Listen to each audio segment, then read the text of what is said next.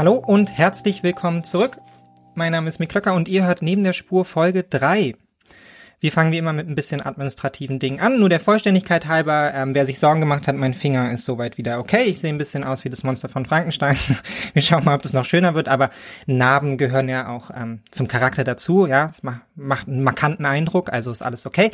Ähm, tippen kann ich inzwischen auch wieder. Also das läuft alles soweit.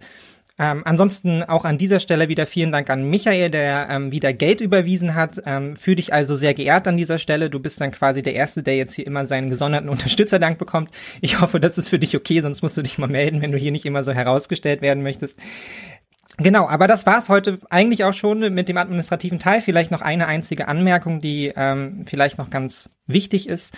Ähm, ich werde die nächsten Wochen im Urlaub sein. So für drei Wochen bin ich auf Sizilien ähm, und gönne mir ein bisschen Auszeit. Das heißt, in der Zeit wird es dann keinen Podcast geben. Der Podcast wird also einfach ein bisschen später erscheinen, wahrscheinlich ähm, einfach zwei Wochen später. Also es ist so, als würden wir eine Sendung quasi aussetzen. Nur damit ihr so ein bisschen einen Überblick habt, aber ähm, wir fangen heute an mit so einem etwas größeren Themenkomplex, zu dem ich so ein paar Sendungen geplant habe. Und zwar sprechen wir heute schon über ähm, das ganze Thema Afrika, ähm, die neue Rolle von Afrika, ähm, auch die neue Diskussion in Deutschland eben heute spezifisch, die über Afrika eingesetzt ist, um dann in den nächsten Wochen ähm, sukzessive letztendlich tiefer in diesen Themenkomplex einzusteigen. Ähm, ich habe eine Folge geplant zum Beispiel zum Thema IWF, Entwicklungshilfe, Weltbank. Also was ist eigentlich der, der europäische und auch der international institutionelle Einfluss auf Afrika? Ähm, welche Hürden geht es da aus dem Weg zu räumen? Ähm, was sind Probleme, die festsitzen und vielleicht auch zu, ähm, zukünftiger Kooperation im Wege stehen können?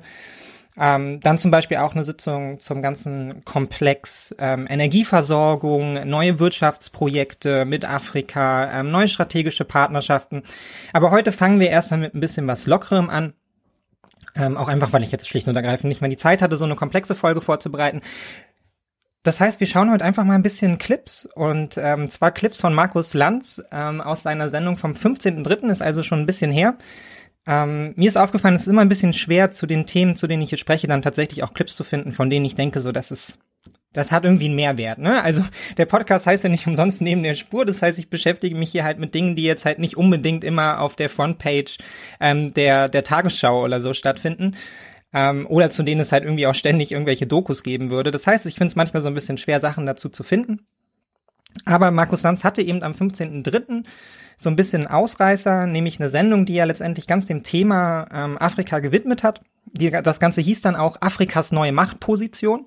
Das ist ganz lustig, weil das dann gleich konterkariert wird mit Doppelpunkt China, Russland und die USA im Wettbewerb. Ähm, darüber werden wir dann gleich auch noch sprechen. Also wie verzerrt dann doch immer der Blick ist, ja. Also man will über Afrika sprechen und landet dann eben doch relativ schnell wieder bei den Playern, bei denen man halt immer irgendwie landet ähm, und begibt sich da in so eine etwas komische Rolle, indem man halt anhand von Afrika letztendlich über andere Themen spricht. Darum wird es auch gleich ein bisschen gehen. Ähm, und ich fand diese Sendung halt eben ganz aufschlussreich, weil ich finde, dass sie so ein bisschen so einen Einblick gibt darin, wie in Deutschland eigentlich über den ganzen Themenkomplex gesprochen wird und für uns vielleicht auch so ein bisschen, was muss besser werden? Ja, also wo muss man vielleicht ansetzen, wo muss man vielleicht auch eine, eine Diskussion auf neue Beine stellen? Ich finde, es ist einiges sehr hm, Informatives auch in der Sendung dabei. Auch Markus Lanz gibt sich Mühe. Ich bin jetzt persönlich nicht der größte Lanz-Fan, aber das ist, äh, können wir an anderer Stelle mal besprechen. Aber er hat ja für sich schon den Anspruch, dann auch tiefer in Themen hineinzugehen. Und ich würde auch sagen, Markus Lanz ist ja nun doch eine Sendung, die eben auch von sehr, sehr vielen Menschen geschaut wird. Ähm, und ich würde denken, daran lässt sich mal so ganz beispielhaft letztendlich einmal ähm, durchexerzieren. Was ist eigentlich ähm, der Stand der deutschen Diskussion zum Thema Afrika? Das heißt, damit werden wir uns heute beschäftigen. Ähm, zu der Sendung hatte Markus Lanz diesmal auch nur zwei Gäste eingeladen. Das ist ganz angenehm. Dann muss man nicht immer die blöden Kommentare von irgendwelchen Comedians oder so rausschneiden, die dann irgendwie eingeladen sind, um das Ganze noch aufzulockern. Also kein Vorwurf an der Stelle, ne? Ist eine Unterhaltungssendung, das machen wir uns hier gleich auch nochmal bewusst. Also es geht um Unterhaltung, es ist kein rein politisches Format, aber er hatte zwei aus meiner Sicht sehr interessante Gäste da. Zum einen eben ähm, Joe Cialo, der wird einigen von euch sicherlich schon ein Begriff sein, Mitglied des CDU-Bundesvorstandes, ähm, Musikmanager aus Berlin, wird jetzt hier auch bald in eine höhere Position übergehen, höchstwahrscheinlich Kultursenator werden in Berlin. Und den hatte er eben eingeladen und zum anderen, und ähm, das ist dann eigentlich die weit interessantere Personalie noch an der Stelle, weil sie dann doch eben sehr viel mehr inhaltlich beizutragen hat, auch so ein bisschen abseits ähm, einer politischen Agenda, von der ich finde, dass man sie bei George Charlo dann auch ein bisschen merkt, aber darüber reden wir gleich noch, nämlich Melanie Müller, ihrerseits Politikwissenschaftlerin, ähm, die sehr, sehr viel zum Themenkomplex Afrika eben forscht, ähm, die ja auch immer mal wieder Markus Lanz dann so ein bisschen zurechtweist. Genau, und deshalb dachte ich, wir schauen uns das heute einfach mal an und ähm, konsumieren so ein paar Clips durch.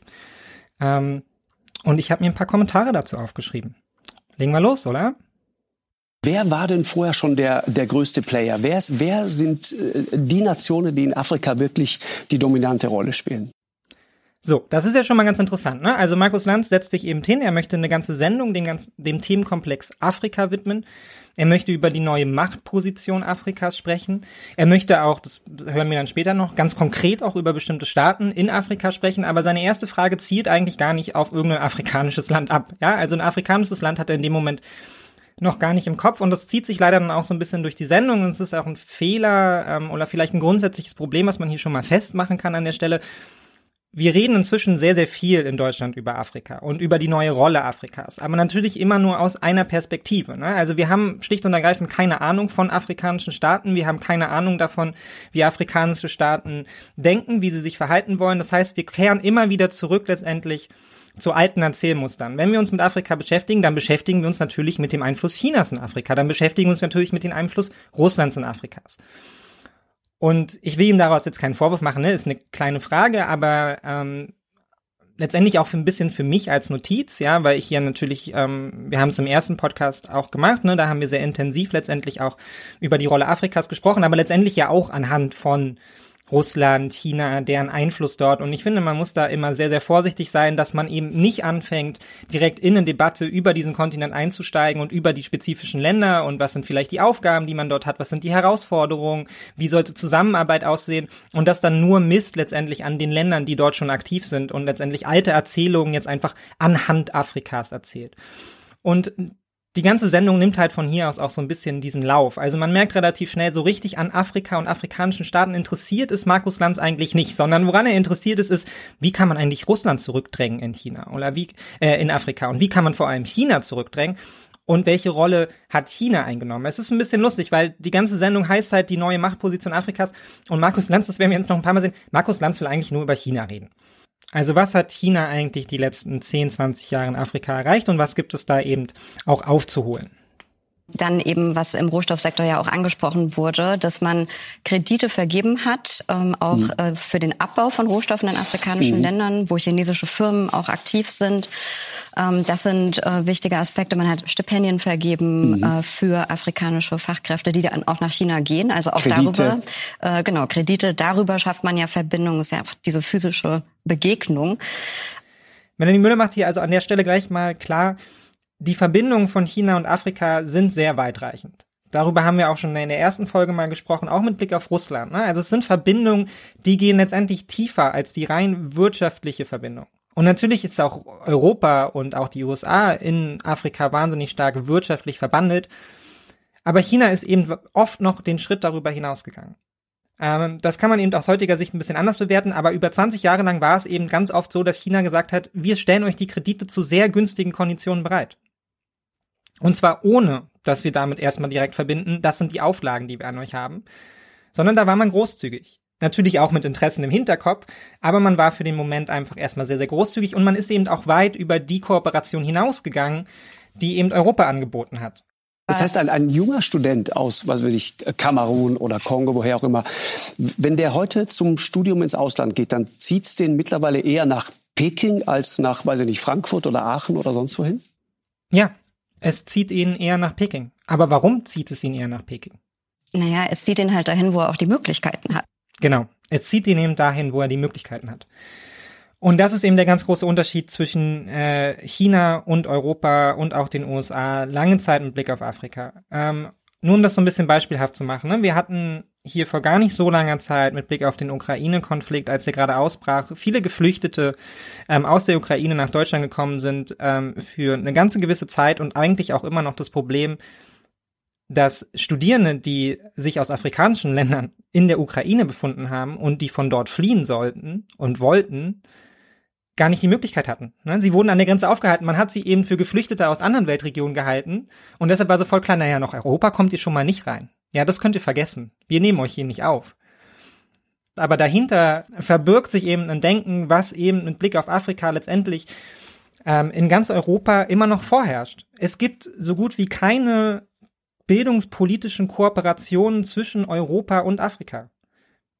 Die einzigen, die diese Rolle eben für sehr, sehr lange Zeit übernommen haben, sich bemüht haben, eigene Interessen hin oder her, ja, aber die sich bemüht haben, auch den Bildungsstandard dort zu steigern, eine wirkliche Art von ähm, kooperativer Verbindung zu schaffen, ja, eben wie Melanie Müller auch am Anfang gesagt hat, eine physische Art der Verbindung, indem man eben Austausch schafft zwischen chinesischen BürgerInnen, afrikanischen BürgerInnen. Und wir müssen nicht darüber reden, dass es auch in China ein großes Rassismusproblem gibt, ja, und dass die Chinesen auch ähm, zum Teil sehr, sehr abwertend, vielleicht auch nochmal abwertender ähm, als viele Deutsche oder Europäer auf den afrikanischen Kontinent blicken. Aber zumindest von staatlicher Seite hat man sich eben sehr darum bemüht, ähm, die afrikanischen Staaten damit in gewisser Weise auch einzuwickeln und ihnen ein Angebot zu machen, was Europa ihnen halt nicht gemacht hat. Das europäische Angebot war immer, hier habt ihr ein bisschen Geld mit Entwicklungshilfe, aber hier sind dann die damit verbundenen politischen Auflagen, ne? genauso wie der EWF und die Weltbank, die ja auch Geld an afrikanische Staaten ausgeschüttet haben, aber immer eben an Konditionen gebunden. Und die waren im Regelfall nicht vorteilhaft für die afrikanischen Länder. Wir haben heute in Afrika ein massives Problem mit der Überschuldung der Staaten und diese Überschuldung hat eben auch sehr, sehr viel damit zu tun, ähm, wie Entwicklungshilfe ausgezahlt wurde, die afrikanische Staaten letztendlich ärmer gemacht hat, ja, als sie ihnen tatsächlich geholfen hat. Und diese ganze Ebene der, der Kooperation, die über die rein wirtschaftliche Ausbeutung hinausgeht, die gibt es schlicht und ergreifend nicht. Die gibt es bis heute eigentlich nicht. Ne? Wir haben Goethe-Institute und solche Sachen, aber das ist ein ganz anderes Level als die Art und Weise, ähm, wie China versucht hat, dort Zugriff zu bekommen und auch Zugriff gefunden hat. Ne, und das sagt sie eben hier auch ganz klar. Naja, die Möglichkeit ist halt einfach nicht da. Ne? Wenn du, wenn du als afrikanischer Student eben im Ausland studieren möchtest, ja, viel Spaß bei dem Versuch, dich in Europa an der Uni zu bewerben. Also all diese Themen ähm, hat China eben frühzeitig erkannt und hat sich da beliebt gemacht. Ne? Und wir haben letztes Mal, ähm, vorletztes Mal letztendlich schon darüber gesprochen, wie beliebt auch Russland ist in vielen afrikanischen Staaten. Und das hat auch was damit zu tun, weil die ähm, Kooperation letztendlich schon unter Zeiten ähm, der Sowjetunion eben mit allen kommunistischen Brüderstaaten, ja, wie man das jetzt auch immer bewerten will, aber die war eben sehr, sehr eng und man hat das eben auch so begriffen. Ja, bei allem Rassismus, bei aller internen Abwertung vielleicht auch, aber man hat sie eben zumindest auf der politischen Bühne als Brüderstaaten begrüßt und hat eben letztendlich mit ihnen kooperiert, als wären sie halt die besten Freunde. Man hat mit jedem dieser Länder Kooperationen aufgebaut, wie wir sie aus, aus Europa vielleicht nur kennen zwischen ja, Frankreich und Deutschland, wo es dann mal so ist, dass eben französische Studenten an deutsche Unis kommen und andersrum. Ja, und man da eben eine Form von Austausch schafft, die über ja eine rein interessenpolitische, ausbeutungspolitische Ebene eben hinausgeht. Und es ist eben nicht nur Afrika wie sie dann auch gleich anschließt. Ein Punkt, es ist aber nicht nur China, was eine zentrale Rolle spielt. Ähm, wir haben das ja gesehen, Russland auch im Sicherheitsbereich. Mhm. Aber zum Beispiel, was häufig untergeht, die Türkei ähm, ist ein zentraler Akteur in vielen afrikanischen Staaten geworden, auch ein wichtiger. Ähm, und nordafrikanische Staaten, die im Endeffekt auch ähm, stärker nach Afrika schielen. Und man beschreibt es da als ähm, The New Scramble for Africa, also quasi so eine Art neuer Wettlauf ähm, mhm. für Afrika, der, also dieses Begriff, der ja eigentlich eher aus der Kolonialzeit kommt äh, und lange sehr negativ behaftet wurde. Also wie sie ja schon sagt, das ist ein Begriff, den wir aus der aus dem kolonialen Kontext kennen, Scramble for Africa, also im Deutschen wäre es der Wettlauf ähm, um Afrika oder eben auch der ähm, sogenannte Platz an der Sonne, ja, also Deutschland eben im ähm, späten 19., Anfang 20. Jahrhundert so gerade Nationalstaat geworden, das letzte Land letztendlich ähm, von den großen europäischen Playern, was noch keine Kolonien hatte. Und nun will man eben auch auf diesen Kontinent. Man will unbedingt diese Kolonien, weil Kolonien sind ja Großmachtstellung. Und greift da eben dann letztendlich noch so die letzten Reste ab. Aber Scramble of Africa bedeutet eben nichts anderes oder bedeutete nichts anderes als die willkürliche Aufteilung Afrikas.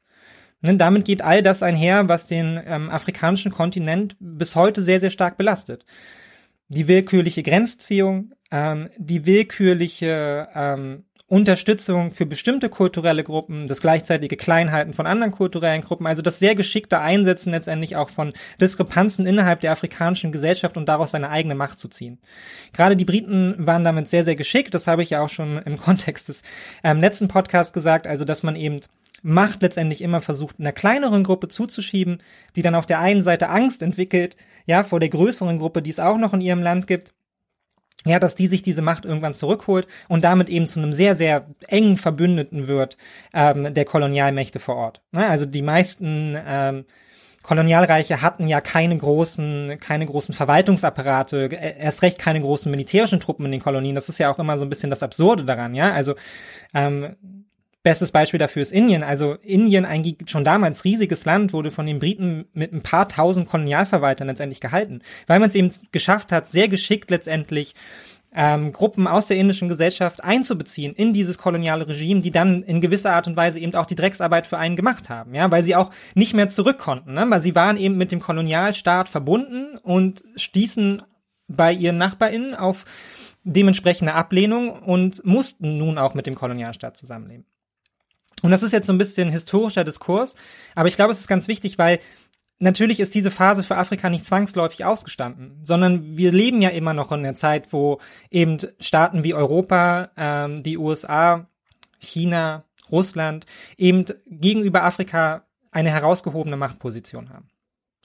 Afrika hat die Rohstoffe, Afrika hat das Personal, Afrika hat auch die Märkte, die es noch zu erschließen gibt. Und das ist alles wahnsinnig attraktiv und natürlich will man dahin, aber das Geld und die Möglichkeiten, ähm, Technologie äh, nach Afrika zu bringen, die Möglichkeiten für Bildungskooperation etc., die liegen immer noch in den Händen anderer. Und für Afrika wird es natürlich eine wahnsinnig große Herausforderung, nicht wieder in die gleichen Mechanismen zurückzufallen oder in die gleichen Mechanismen gedrängt zu werden. Weil was auch klar ist, diese kolonialen Mechanismen haben ja auch im ähm, Kalten Krieg noch massive Auswirkungen gehabt. Und wir bewegen uns ja jetzt auf eine Art und zweiten Kalten Krieg hinzu, ja, Kalter Krieg 2.0, wenn man so will. Also wir sind an einem Punkt, wo wir halt wieder bestimmte Machtblöcke haben, die eben um Afrika ringen. Und die das in vielen Fällen momentan, ja, wenn man sich eben die Reden anhört von deutschen PolitikerInnen, die nach Afrika fahren, das auf eine sehr respektvolle Art und Weise versuchen, ja, hier irgendwie neue strategische Partner zu gewinnen. Aber die andere Möglichkeit ist natürlich auch immer da. Und Afrika droht letztendlich in gewisser Art und Weise auch wieder hier unter die Räder zu kommen in diesen Konflikten. Und wenn man sich den Kalten Krieg anschaut, das war klar, die, die USA und die Sowjetunion, die werden keinen direkten Krieg miteinander führen, ja, aber die Kollateralschäden in Afrika, die konnten einem einigermaßen egal sein, ja, da konnte man machen, was man wollte. Dafür haben sich weder die Gesellschaften zu Hause interessiert, noch waren diese Staaten so relevant, dass sie gedroht hätten, den ganzen Konflikt letztendlich ähm, in einen heißen Konflikt zu, zu verändern, sondern man konnte sich eben sicher sein, hier können wir letztendlich machen, machen, was wir wollen, ja, wir müssen uns hier nicht so wahnsinnig große Sorgen machen. Und das ist ja, wir haben letzte Woche über den Jemen-Konflikt gesprochen, letztendlich was, was sich bis heute durchzieht. Ne, wenn man sich anschaut, ähm, wie mit dem Völkerrecht auf dem afrikanischen Kontinent bis heute umgegangen wird, dann ja, dann ist Doppelmoral hier schon fast ein bisschen zu wenig. Ja, also weil die Art und Weise, wie ähm, europäische Staaten, die USA, Russland und China in die afrikanischen Gesellschaften, in die staatlichen Strukturen versuchen hineinzugreifen, ja, und alles rauszuziehen, ähm, und damit auch die Souveränität dieser Staaten zu untergraben, ist einfach massiv. Ja, das lässt sich, das lässt sich nicht leugnen. Und es wird wahnsinnig wichtig sein für die afrikanischen Staaten, ähm, auch eine gewisse Art von Geschlossenheit zu entwickeln, um denen entgegenzuwirken. Sowohl innerhalb der Gesellschaften, dass die sich nicht mehr, ähm, dass die sich nicht mehr auf eine so leicht spalten lassen, ja, dass es letztendlich einfach ist, da auf bestimmte Machteliten Zugriff zu bekommen und damit so ganze Länder in seinem Interesse zu steuern. Und auf der anderen Seite natürlich auch zwischen den afrikanischen Staaten selbst, die lange Zeit eben auch von einer Art von Konkurrenz zwischeneinander geprägt waren und deshalb Kooperation zwischeneinander sehr, sehr schwierig war.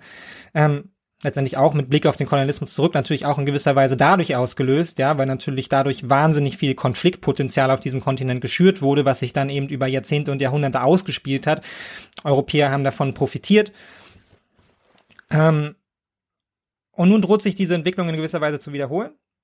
Oder aber eben, ja, wenn man so will, Geschichte wiederholt sich eben nicht, ja, in eine positive Richtung für Afrika auszuschlagen. Aber das ist letztendlich der Themenkomplex, über den wir hier die nächsten Wochen auch sprechen werden und den ich auch für sehr, sehr relevant halte. Weil Scramble for Africa, das, ähm, wenn es euch noch kein Begriff war, es wird euch in den nächsten Jahren ein Begriff werden. Weil wir werden diesen Run erleben auf Afrika. In dem Maße, wie ähm, die Wirtschaften andernorts nicht mehr die Potenziale entfalten können, die sie über Jahrzehnte entfaltet haben, auch China nicht mehr, deren Markt eben zunehmend gedeckt ist, ähm, werden wir diesen Scramble erleben. Wir werden den Run erleben auf Arbeitskräfte aus Afrika, ähm, was dann eben im, im Worst Case zu einem massiven Brain Drain führen wird. Wir werden den Run erleben auf Rohstoffe, auf wirtschaftliche Ausbeutung ähm, und wir werden den Run erleben auf strategische Partnerschaften. Und das kann natürlich für diesen Kontinent alles ein Aufleben sein, ja, das Potenziale wecken, mehr Investitionen, neue Partnerschaften, auch auf Augenhöhe, weil sich eben die Machtposition verändert hat. Aber es kann im Worst Case eben auch bedeuten, dass eben sehr, sehr mächtige politische, militärische und finanzpolitische Player eben auf dem Kontinent, auf dem Kontinent ihren ähm, Kalten Krieg 2.0 austragen. Das ist leider auch so ein Aspekt, der hier jetzt nicht wirklich gesehen wird. Aber ich glaube, was man sieht, und genau das zeigt diese Aussage, dass afrikanische Staats- und Regierungschefs sagen, na dann gucken wir mal, wer von euch das beste Angebot mitbringt. Plötzlich müssen wir uns, Herr Cialo, bewerben. Äh, ja. wie, wie nehmen denn die Afrikaner, die afrikanischen Staaten, wie nehmen die das denn wahr? Also dieses plötzliche Interesse, plötzlich fliegen alle dahin und, und halten große äh, Reden und machen sozusagen das ganz große Fass auf, beschwören diese Freundschaft und versuchen darauf hinzuweisen, also wir waren ja gar nicht so schlimm äh, zu Zeiten der Kolonialzeit und so weiter. Das, wie nehmen die das denn plötzlich wahr? Und wie steht dazu dieses neue afrikanische Selbstbewusstsein. Ist sie natürlich auch in gewisser Weise gleich, ähm, ja, weiß ich nicht, mir stößt sowas immer negativ auf, ja, wenn dann irgendwie 400 Jahre Kolonialgeschichte so weggewischt werden mit so einem, ja, wir waren ja gar nicht so schlimm und damit hat man dann das Gefühl, es ist alles gesagt. Ähm, weil ich glaube, man kann über diesen Themenkomplex, und deshalb werde ich auch nochmal an anderer Stelle eine lange Sendung da machen, ich glaube, man kann darüber wirklich gar nicht, ähm, gar nicht genug sprechen und auch gar nicht intensiv genug, ähm, weil eben letztendlich der Kolonialismus in eine Phase des Neokolonialismus einfach übergegangen ist, wo man eben nicht davon sprechen kann, wir waren doch gar nicht so schlimm, sondern wo es letztendlich anders, wir waren ziemlich schlimm, einen Anschluss gab von, ja, wir sind jetzt nicht mehr unmittelbar da, aber wir sind immer noch ziemlich schlimm. Ähm, und wenn man sich eben afrikanische Staaten anschaut, dann ist das dort in vielen, vielen Fällen immer noch sehr, sehr deutlich. Wieder das Beispiel Kongo, ähm, als dort Belgien nach einer Triggerwarnung wirklich grausam grausamen ähm, Kolonialgeschichte abgezogen ist, die ähm, mit dem Tod von sehr, sehr vielen Menschen verbunden war und auch mit einer Abwertung menschlichen Lebens, die ähm, aus heutiger Perspektive schwer vorzustellen ist, ähm, ist Belgien zwar mit seinen Soldaten abgezogen, aber nicht wirtschaftlich abgezogen, sondern ein Großteil der ähm, kongolesischen Industrie blieb eben in Händen der Belgier. Ja, man war bereit, den Belgiern die Freiheit zu gewähren, sie letztendlich in die Demokratie zu entlassen, aber nur unter, nur unter den Auflagen, dass eben ganz viele der Unternehmen, die eben vorher auch in belgischer Hand waren, in belgischer Hand blieben. Und ähm, mit Blick auf Kobold, aber auch andere Rohstoffe, die eben im Kongo sehr, sehr stark vertreten sind, eben weitreichende Rechte zugesprochen haben. Ja, also es war eben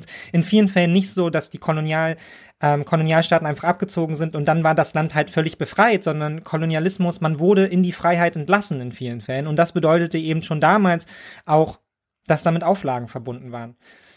Und eben vor allem wirtschaftlicher Natur, unter denen dann eben die afrikanischen Staaten letztendlich bis heute leiden, weil sie haben Jahrzehnte gebraucht, wenn sie nicht sogar immer noch brauchen, um dieses Machtverhältnis abzubauen, um diese Unternehmen, die dort tätig sind, überhaupt wieder in die Kontrolle letztendlich afrikanischer Player zu bringen und nicht immer abhängig zu sein von den Belgiern.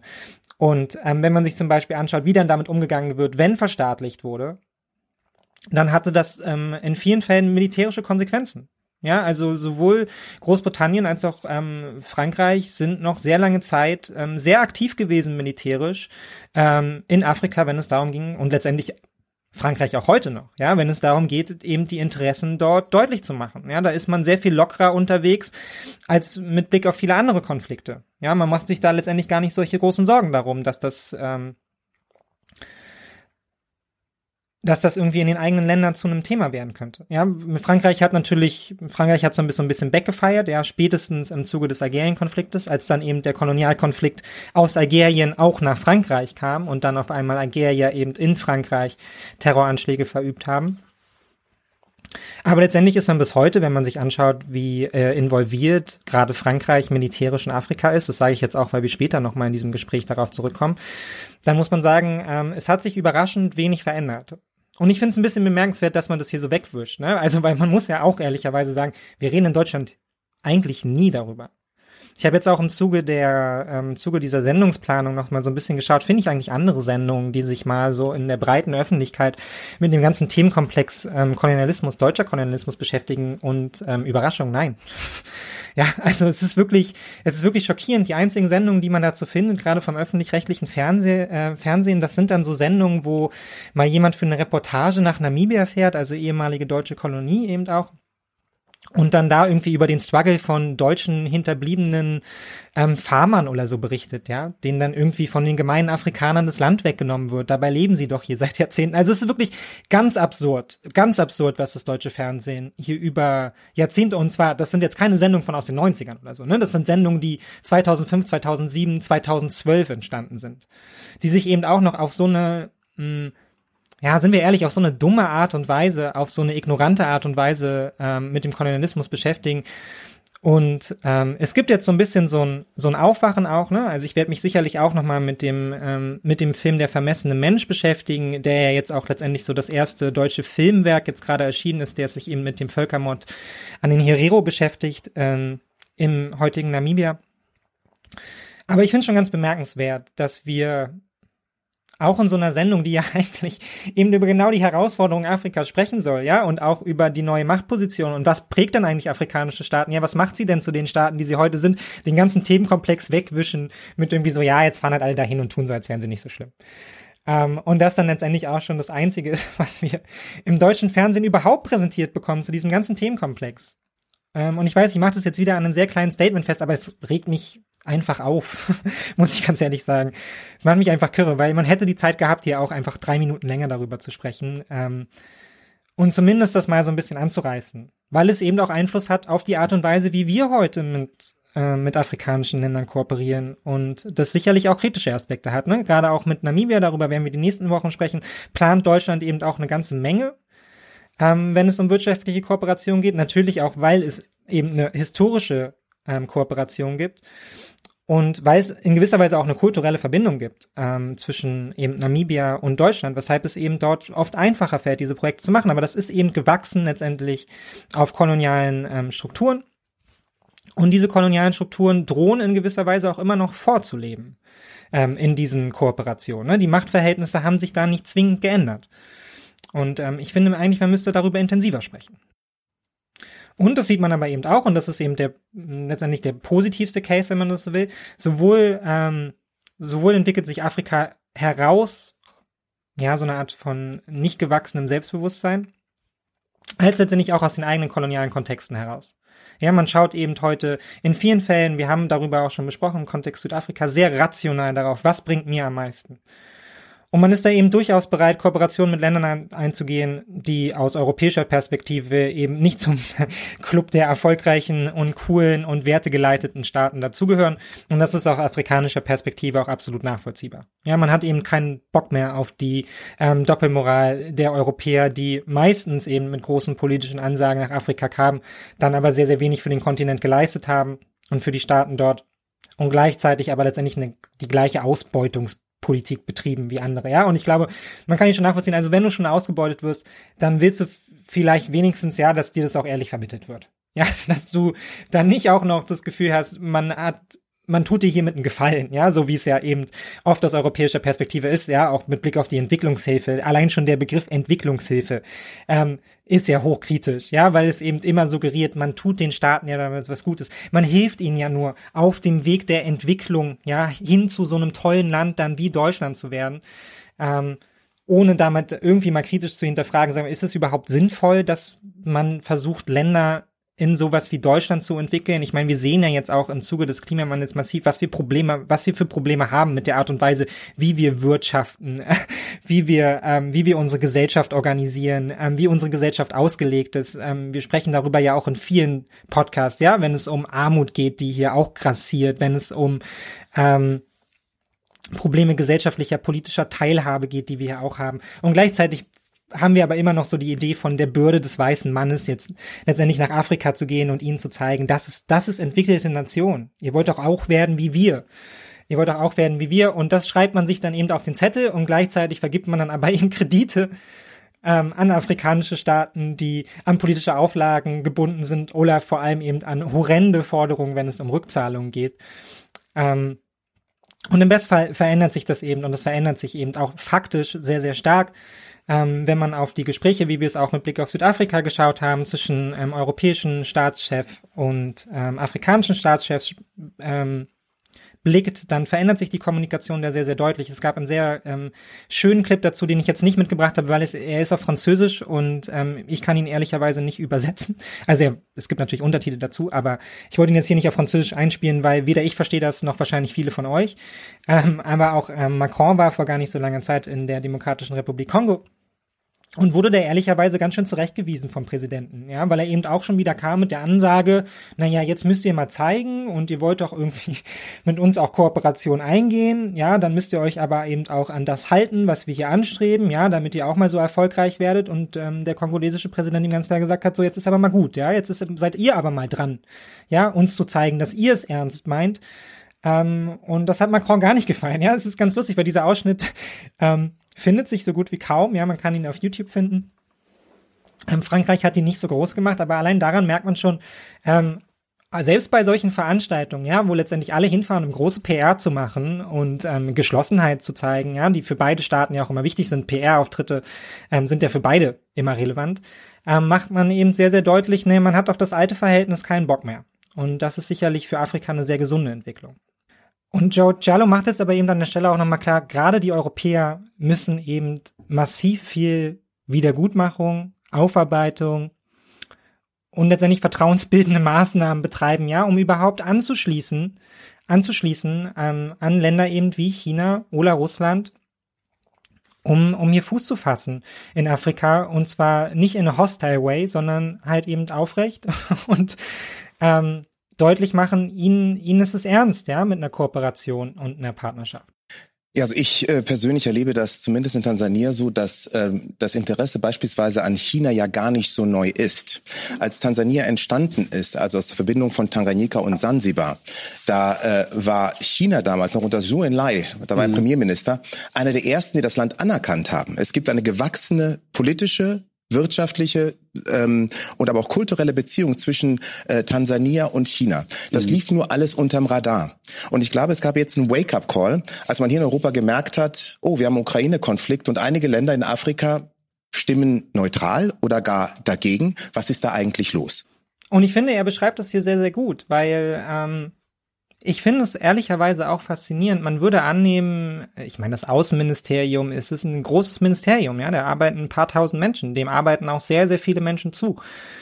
Und man würde denken, auch vorher muss da schon irgendwie ein Interesse da gewesen sein. Also man, man setzt sich doch irgendwie mit der Welt auseinander und äh, mit den Partnerschaften dort. Aber ich nehme das ehrlicherweise genauso wahr wie Jalo. Also wenn man sich das anschaut, ist es wirklich eine Art von überraschen, ja, und man kann es gar nicht fassen, dass auf einmal afrikanische Staaten irgendwie nicht auf der Seite Europas stehen.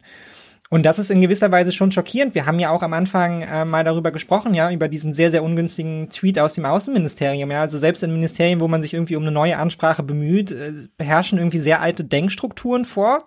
Ja, man setzt sich offensichtlich mit der eigenen Geschichte dort nicht sehr stark auseinander und ähm, kann es dann eben auch gar nicht fassen, dass man eben die afrikanischen Seite, äh, Staaten nicht auf seiner Seite weiß. Ähm, und es ist aus meiner Sicht nicht auch einfach nur dahingesagt, sondern es stimmt tatsächlich. Ja, man war, man war überrascht, dass wir ähm, eine deutsche Politik haben, die sich mit Afrika auseinandersetzt, ist gekoppelt an den Ukraine-Konflikt. Es fand vorher aus meiner Sicht so gut wie gar nicht statt. Also natürlich in den alten Bahnen, aber dass man wahrgenommen hat, dass afrikanische Staaten erhebliche strategische Player sein können, und eben auch strategische Player auf der falschen, in Anführungsstrichen, Seite sein können, das ist eben eine sehr, sehr neue Entwicklung. Und das liegt natürlich daran, dass eben der Kolonialismus nicht nur Afrika massiv geprägt hat, sondern ja natürlich auch unsere Gesellschaften und unsere Politik massiv geprägt hat. Und wir sind in vielen Fällen sehr, sehr blind dafür, wie uns das geprägt hat. Ja, weil aus unserer Erzählung ist das völlig normal. Also mein Lieblingsbeispiel, um ein ganz plattes Beispiel zu nehmen, ist letztendlich die Entdeckung der neuen Welt. Das ist so das simpelste Beispiel daran, weil die Welt wurde ja nicht entdeckt. Das ist ja Unsinn. Es sind ja nicht Europäer losgefahren und haben die Welt entdeckt, sondern überall auf der Welt haben ja schon Menschen gelebt. Ja, und man ist aber eben dahin gekommen mit der Idee, naja, man entdeckt ja dieses Land. Diese Menschen hier sind ja gar nicht zivilisiert.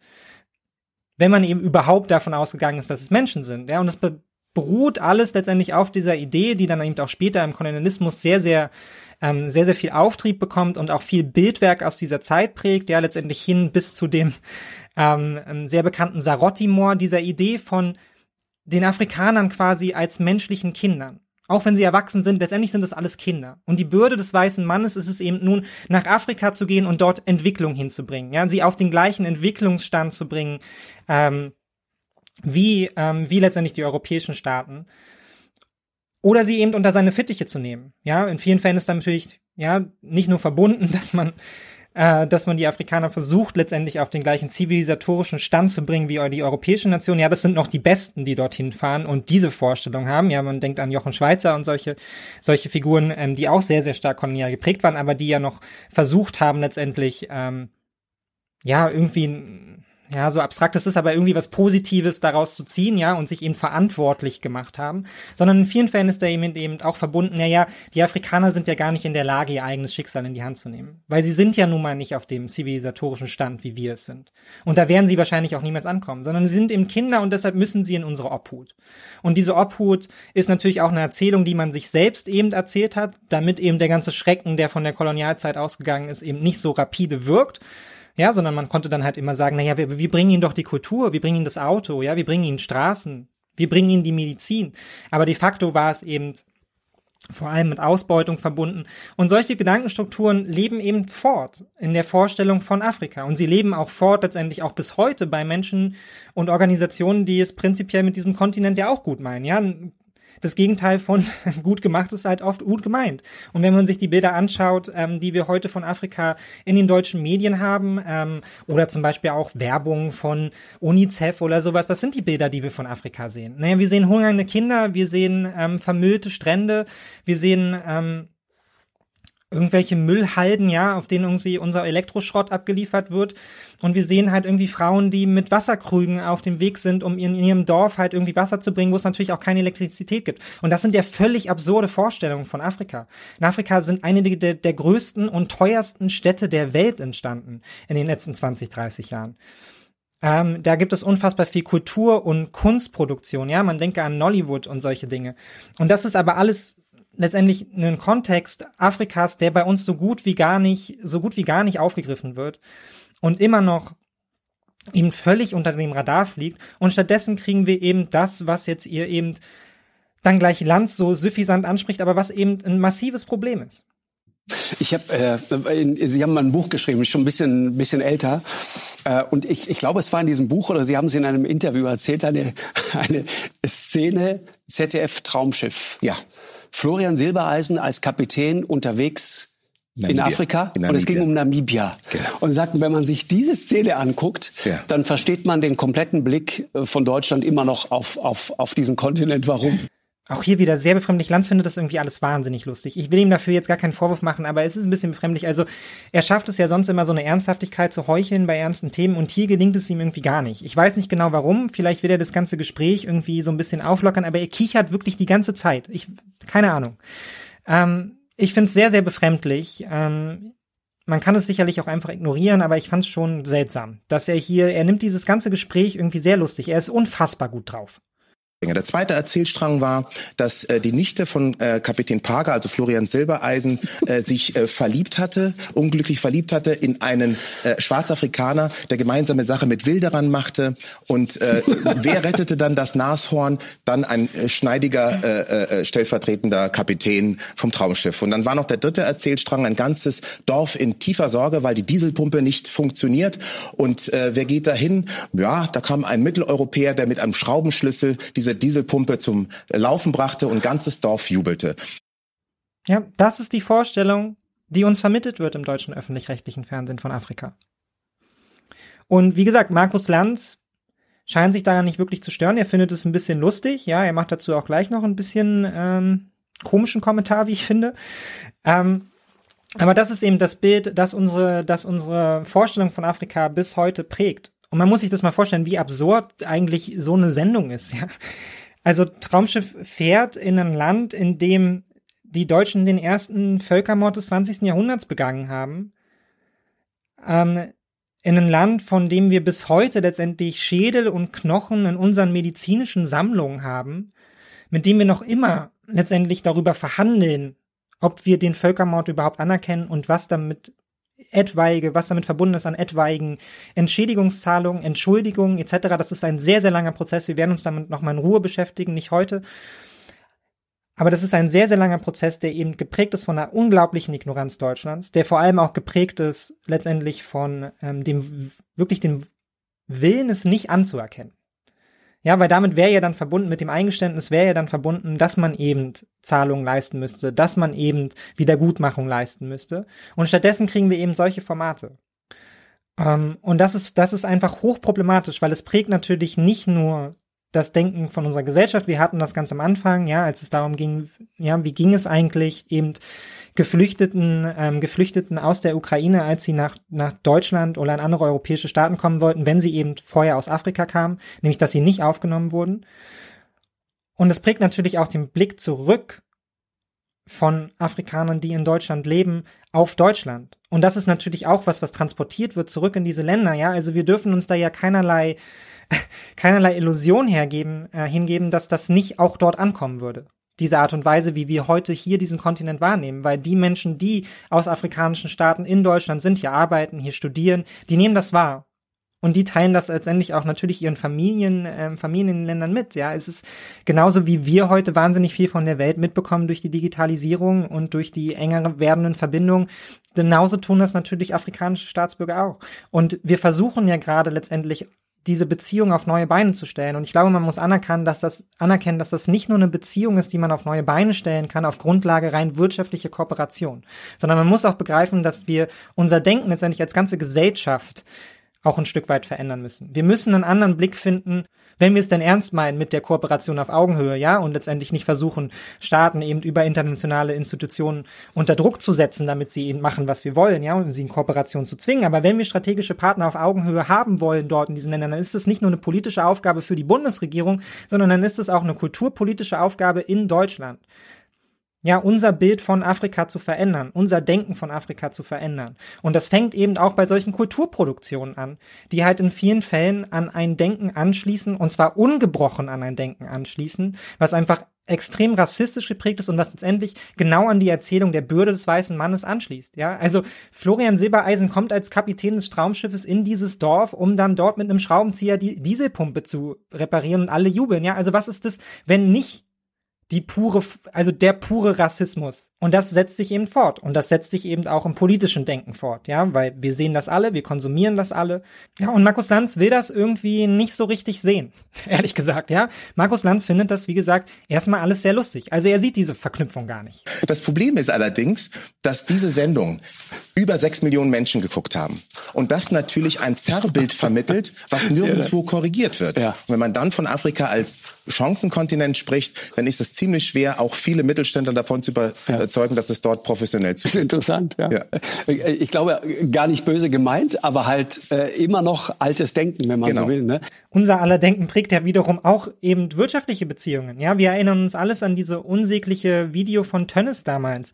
Ja, als Tönnes auf irgendeiner Konferenz dann irgendwie über die afrikanischen Staaten sprach und meinte, na ja, die sollen da halt alle mal ein bisschen weniger Kinder bekommen.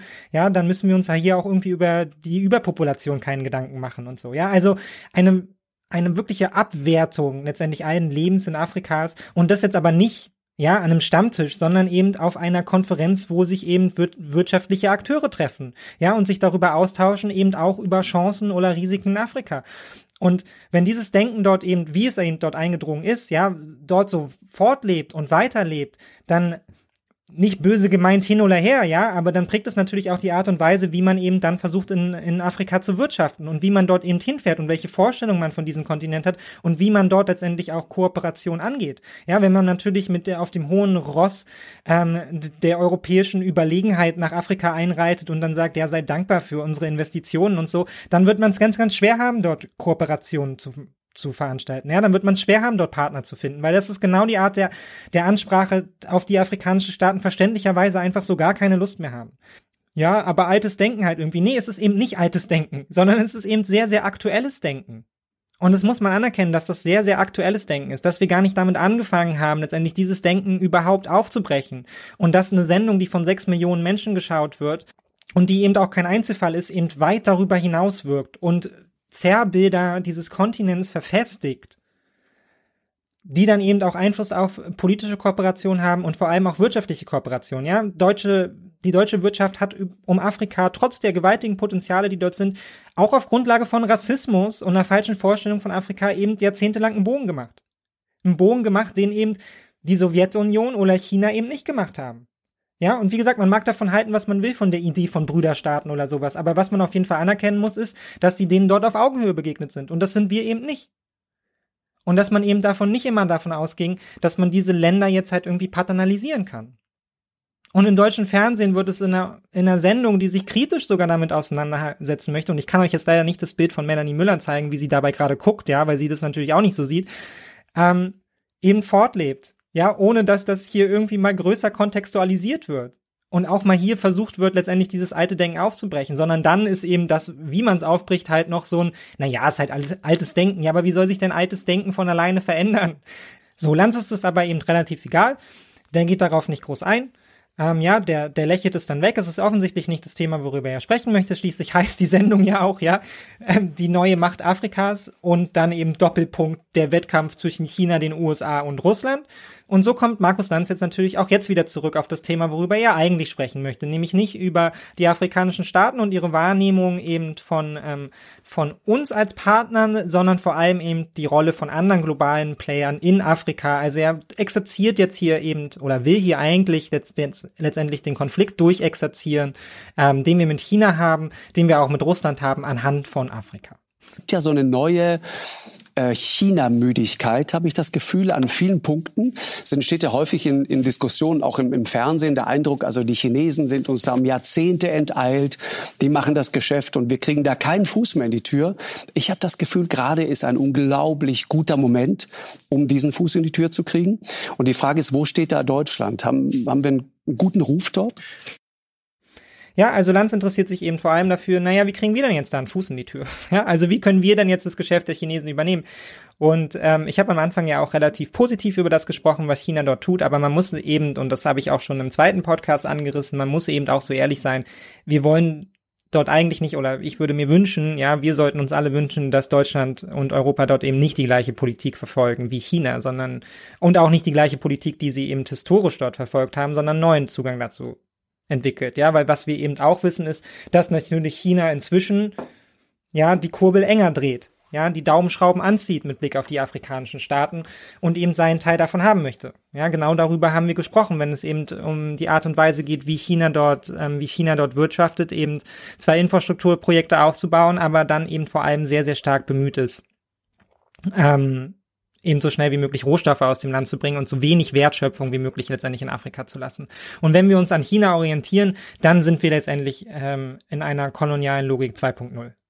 Also das lässt sich dann schlicht und ergreifend nicht mehr davon unterscheiden. Weil das bedeutet dann letztendlich für europäische Staaten auch nur, naja, wir gehen halt nach, in afrikanische Länder und dann bauen da halt eben deutsche Unternehmen ja die nötigen Strukturen auf, um die Wirtschaft ähm, so weit anzukurbeln, dass man halt in der Lage ist, die wichtigen Rohstoffe aus dem Land zu schaffen, wie eben Lithium, Kobalt etc. oder vielleicht auch noch bereit ist, eben Wasserstoffprojekte irgendwie aufzubauen. Aber jegliche Veredelung, jegliche Wertschöpfung, die aus diesen Rohstoffen entsteht, und die entsteht ja eben im zweiten Schritt, nicht im ersten Schritt, ähm, die findet dann eben weiter in europäischen Ländern statt und das ist nicht sehr weit weg von einer kolonialistischen Idee letztendlich. Ja, also mit der Kautschukproduktion war es ja genauso. Man lässt eben dort Menschen schuften, um Kautschuk zu produzieren, aber die Wertschöpfung daraus dann eben teure Gummiprodukte zu machen, die für Autoreifen etc. benutzt werden, das fand halt immer in europäischen Staaten statt.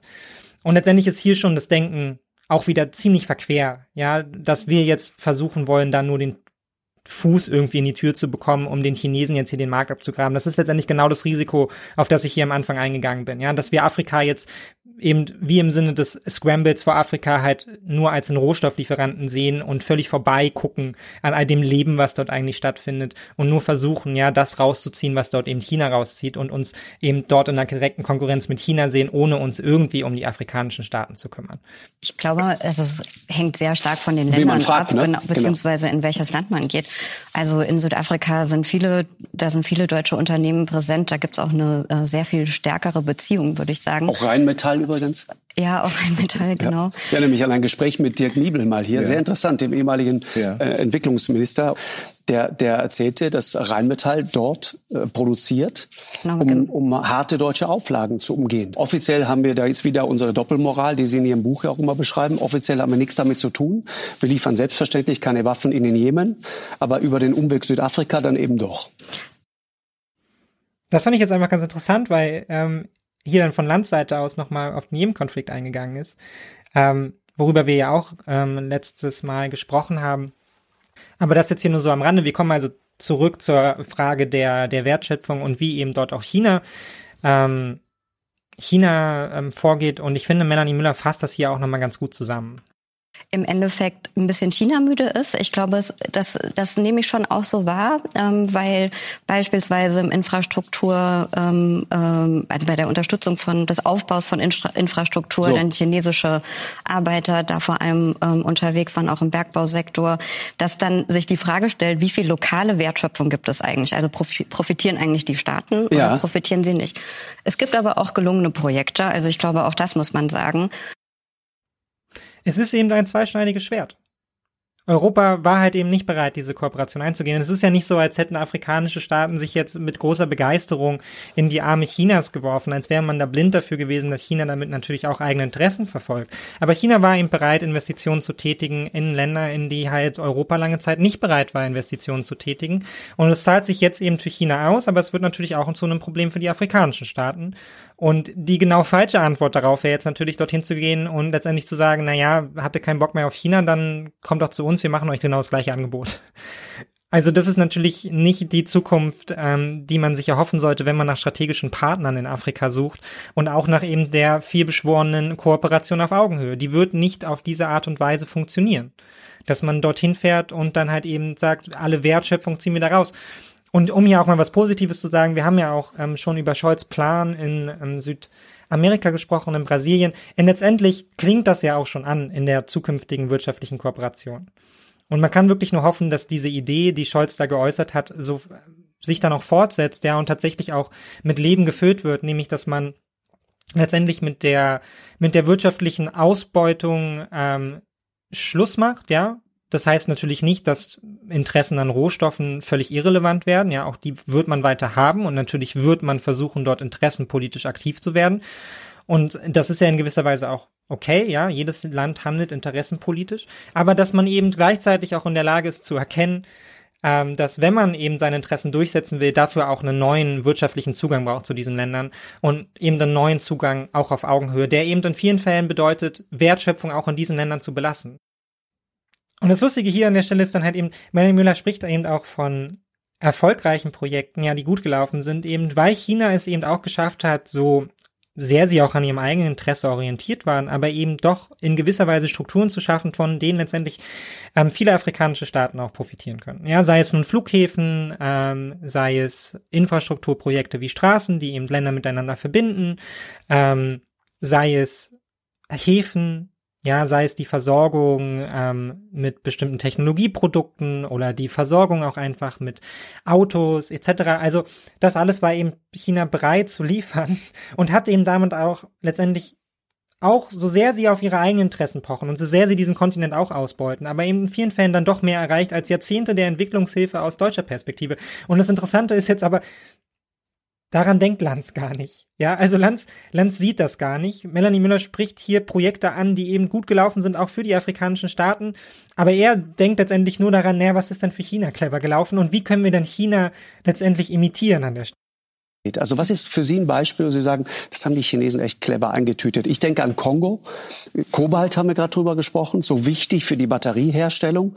Und wenn man hört, dass 15 von 19 Minen in chinesischer Hand sind, versteht man, wie weit wir da zurückliegen. China ist halt sehr früh da reingegangen. Also die, die China hat Kredite vergeben für chinesische, zum Teil Staatsunternehmen, mhm. die da im Abbau aktiv sind und hat aber, und das wird häufig übersehen, diese Schmelz- und Raffinadeindustrie in China selber mhm. aufgebaut.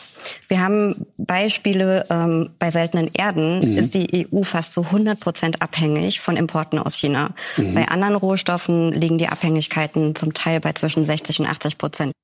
Und Lanz geht ja aber letztendlich genau den falschen Weg, ja? Also seine Frage schließt eben an mit, naja, die Chinesen haben ja 15 von 19 Kobaltminen in Afrika. Wie kriegen wir es denn jetzt hin, dass die deutsche Wirtschaft dann mindestens eben auch irgendwie sich 15 unter den Nagel reißt oder so, ja? Oder dass wir da zumindest das dann fair untereinander aufteilen.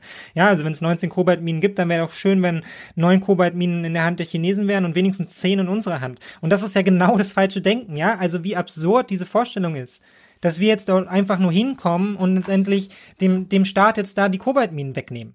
Ja, die ihm eben schon weggenommen wurden. Also eine völlig absurde Vorstellung. Natürlich kann die strategische Idee nicht sein, dass wir, dass wir den Ländern dort jetzt einfach wie China letztendlich die Chance nehmen auf eigenen Wohlstand, auf eigene Wohlstandsproduktion aus diesen Ressourcen heraus. Das kann es halt irgendwie nicht sein. So, als wäre es jetzt nicht alles schon seltsam genug. Ich habe ja Charlos schon ein bisschen gelobt. Jetzt wird's aber ganz krude. Ja, das liegt jetzt vielleicht auch ein bisschen daran, dass Jallo ja nicht umsonst CDU-Mitglied ist. Ähm, und ich will ihm jetzt gar nicht absprechen, dass er viel Ahnung hat über Afrika. Und ich finde, das klingt in dem Gespräch, wir, wir schauen es jetzt nur in Ausschnitten oder hören es jetzt nur in Ausschnitten, aber es klingt auch immer mal wieder an, dass er sehr invested ist, sich damit auseinandersetzt, ähm, da auch persönliche Einblicke hat. Und das will ich hier an dieser Stelle gar nicht negieren. Ja, aber er findet jetzt eine ganz, ganz komische Antwort darauf, warum es Deutschland nicht schafft. Also aus seiner Perspektive ist nämlich daran nicht schuld, dass wir ähm, diesen Kontinent jahrzehntelang, jahrhundertelang ausgebeutet haben und vielleicht das Vertrauen zu afrikanischen Staaten überhaupt mal aufbauen müssen, um dort wieder wirtschaftlich stärker durch, auch wirtschaftlich wieder stärkeren Zugriff zu gewinnen und dass eben das Angebot Chinas an der Stelle vielleicht einfach ein bisschen ehrlicher, ein bisschen besser war, sondern er findet jetzt eine ganz komische Antwort darauf. Ein noch größeres Problem meines Erachtens ist, dass ähm, China ähm, eine Interessenslogik verfolgt und Deutschland eher an einer Mo äh, eine Hilfslogik nennen Wert, Sie es, ne? Wert, ja, wertebasierte Hilfslogik äh, mehr oder weniger die ganze Strategie ausrichtet. Und genau da will beispielsweise jetzt Frankreich auch weg davon, weil sie merken, dass sie da nicht weiterkommen. Und noch klarer äußern das die Staaten in Afrika. Sie wollen nicht paternalisiert und bevormundet werden, sondern sie wollen eine Begegnung, die, diese, diese, dieser Ausdruck ist ja echt schon irgendwie inflationär, Begegnung auf Augenhöhe, ja. aber sie wollen tatsächlich, dass ihre Interessen gesehen werden. Also es lag, mag auch daran liegen, dass er sich hier irgendwie mitten in seiner Antwort dann verzettelt, ja, und irgendwo steckt da auch Wahrheit drin. Natürlich wollen afrikanische Staaten nicht länger paternalisiert werden, aber seine Begründung ist jetzt, das Problem ist, dass wir letztendlich mit einer Hilfslogik immer nach Afrika gekommen sind. Also, dass wir eben anders als China halt immer gesagt haben, ey, hier, nimmt unser Geld, ja. ähm, nehmt unsere Unterstützung doch an, ja. Und China eben gesagt hat, nee, wir haben hier knallharte Interessen und das gefällt den afrikanischen Ländern irgendwie besser. Und das ist jetzt ein Argument, das macht er leider sehr, sehr oft und es passt halt einfach vorne und hinten nicht zusammen. Also ich, ich verstehe es nicht. Es hat mit der Realität nichts zu tun. Es ist, wird hier aber im Laufe des Gesprächs dann so mehr und mehr zu seinem Haupt-Talking Point, ja, dass er letztendlich jegliche Art von wertebasierter Politik halt irgendwie als Teil des Problems sieht. Dabei ist natürlich ja nicht wertebasierte Politik das Problem, sondern ja eben die Doppelmoral, die damit verbunden ist. Nämlich, dass man wertebasierte Politik behauptet, aber dann eben keine wertebasierte Politik macht dass man eben äh, in afrikanische Länder fährt und denen dann genauso wie wir es letztendlich mit China auch machen, ja, wir fahren eben in andere Länder und erzählen denen dort immer, wie wichtig das Völkerrecht ist und wie wichtig die Demokratie ist und wie sehr sie sich daran halten sollen. Ja, wenn es dann aber unsere westeuropäischen Partner damit nicht so ernst meinen, wie zum Beispiel auch Frankreich in Afrika, ja, und dort oder eben auch die USA im Nahen Osten, ja, es unzählige Beispiele davon, ja, dann ist uns das irgendwie immer nicht so wichtig, ja. Da ist uns das dann egal, dass, dass wir, äh, dass wir so sehr aufs Völkerrecht pochen und solche Dinge. Und da liegt ja letztendlich das Problem. Das Problem liegt ja nicht daran, dass Deutschland wertebasierte Politik macht. Ähm, die Vorstellung, jetzt letztendlich jegliche wertebasierte Politik aufzugeben, um Zugang zu finden, ist aus meiner Sicht auch so ein bisschen der Weg in die falsche Richtung. Ja, also jetzt immer nur zu sagen, ah, daran haben die doch eh kein Interesse. Ja, mit Werten musst du denen gar nicht kommen. Das ist ja in sich auch schon wieder eine Paternalisierung. Also warum sollten afrikanische Gesellschaften nicht daran interessiert sein, dass sie, dass sie demokratisch sind, dass sie gerecht sind, ähm, ja, dass dort Gewaltenteilung etc. funktionieren. Damit würde man sie ja auch schon paternalisieren. Also er findet hier letztendlich in seinem Argument, in seinem Argument, und ich weiß, es ist jetzt ein bisschen böse, aber er findet hier in seinem Argument letztendlich auch schon zurück wieder zu so einer Idee von, ähm, von den Afrikanern, die ja gar nichts verstehen von Werten. Ja, mit denen, mit Werten müssen wir denen gar nicht kommen. Das interessiert die gar nicht, ja. Und das ist aus meiner Sicht auch verquer. Und er macht das dann auch nochmal ganz deutlich in, in seinem Anschlussargument, wo er jetzt eben auf die feministische Außenpolitik dann eingeht. Also das heißt, konkretes Beispiel, ja. feministische Außenpolitik. Inhaltlich bin ich d'accord, sind viele Menschen d'accord. Aber wenn man jetzt einen Diplomaten mal dabei zusieht, wie er einem Außenminister Afrikas erklärt, was feministische Außenpolitik ist, dann ist das schon relativ schwer, das zu vermitteln. Ja, den Afrikanern musst du natürlich mit Feminismus gar nicht kommen, das verstehen die gar nicht. Na, das, da wissen die gar nicht, was damit gemeint ist. Das hören die zum ersten Mal, das Wort Feminismus. Das ist, also ich habe ja hier auch schon kritisch über feministische Außenpolitik gesprochen, aber das liegt natürlich nicht daran, dass ich jetzt kritisch, äh, dass ich jetzt feministische Außenpolitik an sich ablehnen würde. Ja, sondern es liegt natürlich daran, dass man feministische Außenpolitik dann eben auch betreiben muss und sie halt nicht nur behaupten kann. Aber warum sollten afrikanische Staaten und warum sollten afrikanische Frauen kein Interesse an Feminismus haben, an feministischer Außenpolitik haben? Das ist ja auch schon wieder eine völlig verquere Vorstellung, wenn wir jetzt eben nach Afrika reisen und den immer so tun würden, na ja, mit solch komplexen Sachen wie Feminismus, ja, und Gerechtigkeit und Sozialstaat, damit musst du den ja gar nicht kommen. Dafür interessiert sich in den afrikanischen Gesellschaften, auch in der afrikanischen Politik ja eh keiner. Finde ich auch schon wieder ein sehr, sehr befremdliches Bild, was hier von Afrika gezeichnet wird. Und Melanie Müller sieht es ehrlicherweise auch genauso. Ich würde da kurz widersprechen, weil also. die südafrikanische Regierung, das ist hier gar nicht so bekannt, schon vor einigen Jahren das Konzept feministische Außenpolitik Politik tatsächlich selber propagiert hat. Ähm, das, ähm, äh, und die haben das zum Beispiel, als Südafrika war gemeinsam mit Deutschland damals nicht ständiges Mitglied im Sicherheitsrat der UN, da war es auch Südafrika, das genau dieses Konzept da verfolgt hat. Mhm. Das ist jetzt natürlich eine Aussage, die bei beiden Herren in der Runde ähm, zu etwas ratlosen Blicken führt, ja. Ähm, wenn man hier dann mal unmittelbar konterkariert bekommt, die eigene ähm, ja, rückwärtsgewandte Vorstellung, die man eigentlich von Afrika hat. Lanz setzt es aber jetzt natürlich einfach nochmal genauso fort. Ich glaube, was Herr Cialo meint, äh, gibt sehr gut wider, was ich neulich von einem, ich glaube, ein kenianischer Student war es, äh, gelesen habe, der sagte, weißt du, ihr Europäer, Ihr kommt immer mit eurer Moral. Ihr exportiert Moral. Ja, genau. Aber ich bin interessiert daran, dass der Strom 24 Stunden am Tag fließt, wenn ich ein kleines Unternehmen gründe. Und ich brauche einen günstigen Kredit. Und beides geben mir die Chinesen. Ja, Europa, Europa exportiert Moral.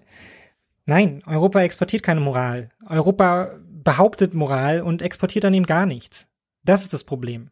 Ja, natürlich hätte auch der afrikanische Student ein viel größeres Interesse daran, in einer Kooperation auf Augenhöhe mit einem Europa, was eben nicht nur Rohstoffe aus dem Land karrt, ja, sondern eben auch bereit ist, Investitionen dort zu tätigen, um auch die Wirtschaft in Afrika anzukurbeln. Aber die Alternative hat er ja nicht. Ja, das gibt's ja einfach nicht. Aber wenigstens für einen Moment verlassen Sie jetzt mal diesen Weg, ja, des, des Paternalismus äh, und des sehr europäischen Blicks auf Afrika und sprechen jetzt tatsächlich dann auch mal über Projekte in Afrika. Ja, was passiert eigentlich in afrikanischen Staaten? Ähm, das ist dann auch das erste Mal, ja, also wir sprechen ähm, oder dieses Gespräch läuft jetzt schon 15 Minuten. Ja, und vor allem hat man jetzt sehr, sehr viel über Chinas Rolle gesprochen. Man hat jetzt sehr viel, viel über Deutschland gesprochen. Man hat über die Konkurrenz gesprochen. Über Afrika hat man konkret sehr, sehr wenig gesprochen. Aber jetzt kommt man zumindest mal auf ein paar konkrete Projekte. Äh, und, und das ist so das Gefühl, äh, das, glaube ich, bei vielen Afrikanern vorhanden ist. Ja, genau. Aber da? es geht ja noch weiter. Wir haben ja seit der Digitalisierung in Afrika einen völlig neu geschaffenen Marktplatz. Es entstehen beispielsweise Startups wie Jobante, die den Verkehr, also Güterverkehr regeln, also so eine Art Paketdienst, ja, wo diejenigen, die Pakete versenden wollen und diejenigen, die sich anbieten, zu Fuß, mit dem Moped, mit den LKWs, die Pakete zu verschiffen ähm, oder zu transportieren, miteinander verbunden werden. Diese Erzählungen finden hier überhaupt gar nicht statt. Ähm, das kann man ausweiten auch in kulturelle Bereiche. Es gibt ja auch diesen, diesen Bezahldienst, ne? Ja, M-Pesa beispielsweise so. aus ja. Kenia, was wirklich eine gesamte ähm, das ist eine globale Erfolgsstory. Es ist eine ne? globale Erfolgsstory, die findet sogar in Afghanistan hat die Regierung das als Zahlungsmittel für ihre Beamten übernommen. Was, ist, was ist die Idee? Was ist die Idee? Die Idee ist einfach dabei, dass man die Möglichkeit hat, über das Mobilfunk Geld zu transferieren.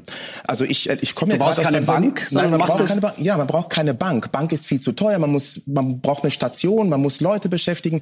Hier läuft das einfach so, dass man Geld transferiert und die Leute auch in den gegensten, äh, äh, entlegensten Gegenden haben die Möglichkeit, an einem Kiosk, was ein Vertragspartner ist, dorthin zu gehen, Geld abzuholen. Oder man hat die Möglichkeit, wenn das Geld auf dem Handy drauf ist, auch die Versicherung oder aber auch Stromrechnungen zu bezahlen. Also es hat wirklich entlegene Gebiete wieder äh, in den Finanzmarkt reingeholt, Menschen die Möglichkeit gegeben, Teilhabe mhm. zu leben. Und diese Geschichten werden leider viel zu wenig erzählt, mhm. weil man durch diese Machtlogik, die jetzt ausgelöst wurde durch den Ukraine-Konflikt, ähm, Afrika als eine Stätte sieht, wo man jetzt sich fragt, wo können wir mit wem und wie. Ja, ich, ich Bitte ich, auf Afrika mhm. hören und auf die Leute, die vor Ort sind, denn die genau. haben für ihre eigenen Probleme aus meiner Sicht okay. die besten Lösungen. Ja, Lanz hat schon wieder keinen Bock mehr. Der versucht das hier irgendwie mit okay abzuweisen. Aber äh, genau darin steckt natürlich viel Wahrheit. Ja, Jallo hat ja an der Stelle völlig recht. Ja, das sind die Geschichten, die hier eben nicht erzählt werden und die man letztendlich auch mal hätte in diesem Format ein bisschen größer machen können und halt nicht einfach mit, ja, ja, okay, irgendwie dann an die Seite schieben können. Weil er macht eben sehr, sehr deutlich, dass letztendlich auch das Gespräch davor war ja eben genau das, was er hier kritisiert man schaut eben nicht in die afrikanischen Staaten hinein, sondern man denkt eben nur aus rein deutscher Perspektive immer, naja, wie kommen wir jetzt eben auf den Markt? Also es ist letztendlich auch ein Vorwurf, er macht es hier nicht konkret, aber auch ein Vorwurf, letztendlich an die Sendung selbst, an Markus Lanz selbst, ja, dass eben wir nicht so über die Art und Weise nicht so über Afrika sprechen können, wie wir es halt eben ähm, dann auch in diesem Gespräch bisher getan haben. Und ich finde das Interessante, was ja hier auch noch drin steckt, was dann hier auch im weiteren Gespräch keine Rolle spielt mehr, ist ja auch, wir haben einfach auch einfach überhaupt keine Ahnung aus europäischer Perspektive, was eigentlich im Rest der Welt passiert und wie eigentlich der Rest der Welt organisiert ist. Ne, also man muss sich das mal vorstellen. Wir waren 16 Jahre lang in Afghanistan, um dort Staatlichkeit aufzubauen, in Anführungsstrichen. Ja, wir waren dort sehr investiert. Wir wissen das alles gar nicht. Wir wissen nicht, wie dort gewirtschaftet wird. Wir wissen nicht, wie dort ähm, letztendlich Strukturen wachsen, organisiert werden und letztendlich ja auch an allem vorbei organisiert werden müssen, an dem, was halt eben unsere Strukturen ausmachen und an den Strukturen, die wir eben versuchen, dort zu dorthin zu exportieren. Ja, eben, da, dort gibt es eben keinen Bankensektor, auf den man vertrauen könnte, wie in Europa, ja. Und Europa hat auch nicht dazu beigetragen, dass dort ein Blanken Bankensektor wächst. Ja, sondern man hat eben diese Staaten nicht aufgebaut. Und jetzt sehen sich die Staaten eben der Herausforderung ausgesetzt, naja, dann müssen sie das halt irgendwie alleine regeln. Ja, und es ist umso erschütternder, dass wir es nicht geschafft haben, dazu in irgendeiner Art und Weise einen Beitrag zu leisten, sondern dass wir jetzt eben von außen letztendlich ganz verdutzt darauf schauen, ach guck mal, da läuft ja Kooperation zwischen Afghanistan und Afrika und, und können gar nicht fassen, ja, dass da letztendlich Strukturen völlig an uns vorbeiwachsen und an uns, an der Vorstellung vorbeiwachsen, wie wir eigentlich Wirtschaft denken, wie wir Gesellschaft denken, wie wir Staatlichkeit denken. Und letztendlich gibt es diese Kooperation überall im globalen Süden, eben über solche Startups, die dort entstehen, über bestimmte Apps, die dort laufen. Auch die Chinesen sind da mit ihren Apps sehr, sehr, sehr, sehr viel unterwegs, ja, und versuchen eben ähm, dort auf die afrikanischen Märkte zu kommen. Und anstelle, an der Stelle hätte man ja jetzt mal darüber sprechen können. Was bedeutet das eigentlich? ja, dass wir offensichtlich keine Vorstellung von einem Großteil dieser Welt haben und wie er organisiert ist und wie dort Organisation stattfindet. Aber nein, Markus Lanz geht wieder zurück auf seine Anfangsfrage ähm, Afrika, diese China-Müdigkeit, Frau Müller. Ich fand es interessant, äh, im letzten Wahlkampf in Kenia, William Ruto, der dort Präsident geworden ist, wurde unter anderem mit dem Versprechen, Präsident, ich mache mal sozusagen die chinesischen Geschäfte öffentlich. Da geht es um eine äh, Eisenbahnstrecke von äh, äh, Mombasa nach Nairobi, 3,6 Milliarden US.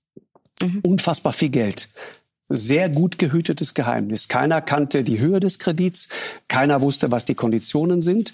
Und als er das dann mal öffentlich gemacht hat, wurde noch viel mehr klar. Da wurde auch klar, dass sozusagen die Chinesen sehr genau darauf achten, dass die gesamte Wertschöpfungskette von Chinesen abgegriffen wird. Die Arbeiter, das Know-how, die Materialien, die man braucht. Im Grunde ein riesiger Kredit zu ziemlich seltsamen Konditionen, sehr teuer. Wir sind also wieder beim Anfangsthema. ja, wir kommen in dieser Sendung auch nicht mehr so wirklich darüber hinaus, sondern wir sind jetzt wieder beim Anfang. Und auch hier muss man ja an der Stelle sagen, man könnte ja auch mal darüber sprechen, ja, sind 3,6 Milliarden US-Dollar eigentlich wirklich so viel Geld? Das ist doch Peanuts, ganz ehrlich. Also das ist doch keine, das ist doch kein signifikanter Betrag. Also wenn wir auch jetzt uns angeschaut haben, welche unfassbaren Summen, ja, ähm, fließen im Zuge der Energiekrise, im Zuge von Corona, wenn es darum geht, unsere Wirtschaft zu stabilisieren.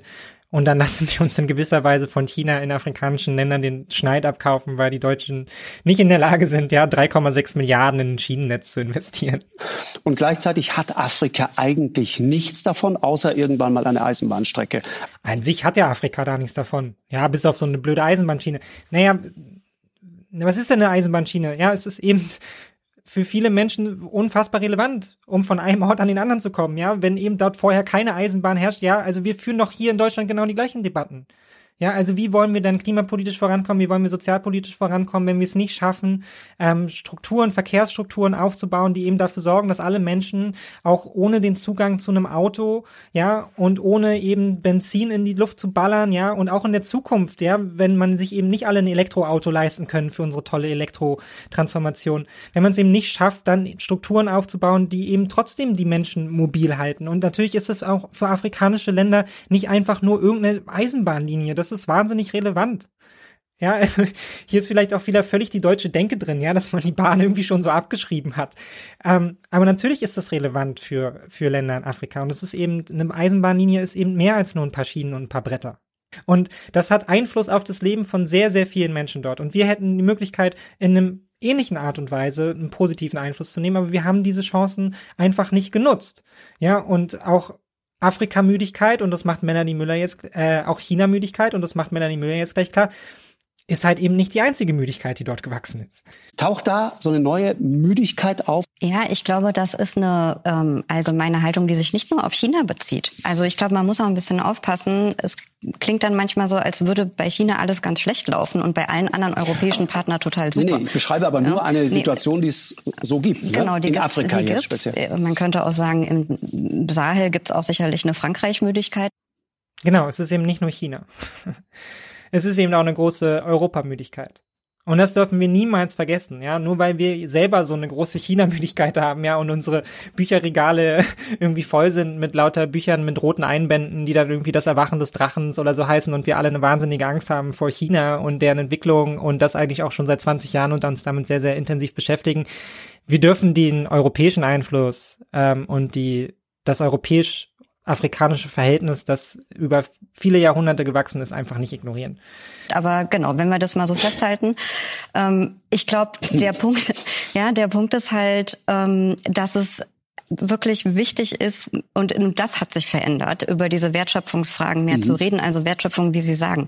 Man schafft Arbeitsplätze, mhm. man schafft Ausbildungsplätze, also die ganze, ganze Frage von ähm, professioneller Weiterentwicklung, auch Technologietransfer. Also mhm. das ist immer ein ganz wichtiger Punkt. Jetzt auch in den ganzen äh, Rohstoffpartnerschaften, über die jetzt gerade gesprochen wird, weil die EU ja auch afrikanischen Ländern mehr Rohstoffpartnerschaften mhm. anbietet. Was viele afrikanische Staaten sagen und ähm, ähm, das ist, das finde ich sehr spannend. Ähm, wir machen gerne mit euch Rohstoffpartnerschaften, aber ihr unterstützt uns, Schmelzen vor Ort zu bauen. Und da wird Afrika eben auch selbstbewusster. Und das ist auch sehr, sehr gut, dass man dort selbstbewusster wird. Dass man sich eben nicht mehr ausbeuten lässt und dass man in gewisser Weise, und da profitiert dann Afrika im Bestfall halt eben von diesen, äh, von diesen Konkurrenzen zwischen äh, Russland, China ähm, und Europa und den USA, wenn man sich eben den besten Partner aussuchen kann. Ja, wenn man eben weiß, naja, ihr wollt alle Kobalt, ihr braucht alle Kobalt, ihr braucht alle Lithium und ihr werdet auch alle Wasserstoff wollen. Und dafür ist man ja nicht blind, also dann macht uns mal bitte ein Angebot. Ja, und wenn dann eben kein Angebot kommt, naja, dann ähm, machen wir halt hier trotzdem Auflagen, weil irgendjemand wird sich schon dafür bereit erklären irgendwann. Ja, und das ist natürlich eine Entwicklung, die im Bestfall für Afrika sehr, sehr positiv ist. Zimbabwe hat kürzlich gesagt, wir, wir exportieren kein unverarbeitetes Lithium mehr. Die DRC, also die Demokratische Republik Kongo und Sambia, haben ein Abkommen unterschrieben, wo sie sagen, sie wollen erste Teile der Batterieproduktion gemeinsam bilateral vor Ort produzieren. Ja, das ist wirklich was Neues, weil das, das so ganz konkrete dieses neue Selbstbewusstsein, genau, über das wir gerade gesprochen genau. haben. Ne? Und die sagen, ihr könnt es gerne haben, mhm. aber dann finanziert auch die Energieinfrastruktur, weil das vergisst man häufig, dass das alles sehr energieintensive Prozesse sind. Ähm, das heißt, man braucht eine Energieinfrastruktur, man braucht eine Transportinfrastruktur und dann wird's halt interessant, weil dadurch einfach mehr Arbeitsplätze entstehen. Mhm. Ja, man hat nicht nur den Abbau. Ja, klar. Da gibt's eigentlich gar nicht mehr viele Arbeitsplätze, die geschaffen werden neu, weil da viele, viel Technisierung stattgefunden genau. hat. Man hat auch den Transport, der dann vor Ort stattfindet, die ganzen Zulieferbetriebe. Das sind halt die interessanten Kooperationen. Klar. Ja, also aus meiner Sicht ist der Weg hier klar, den man als Europa gehen möchte, um eben Afrika als Partner zu gewinnen. Melanie Müller hat es hier ganz klar skizziert und auch die afrikanischen Staaten skizzieren es ganz klar.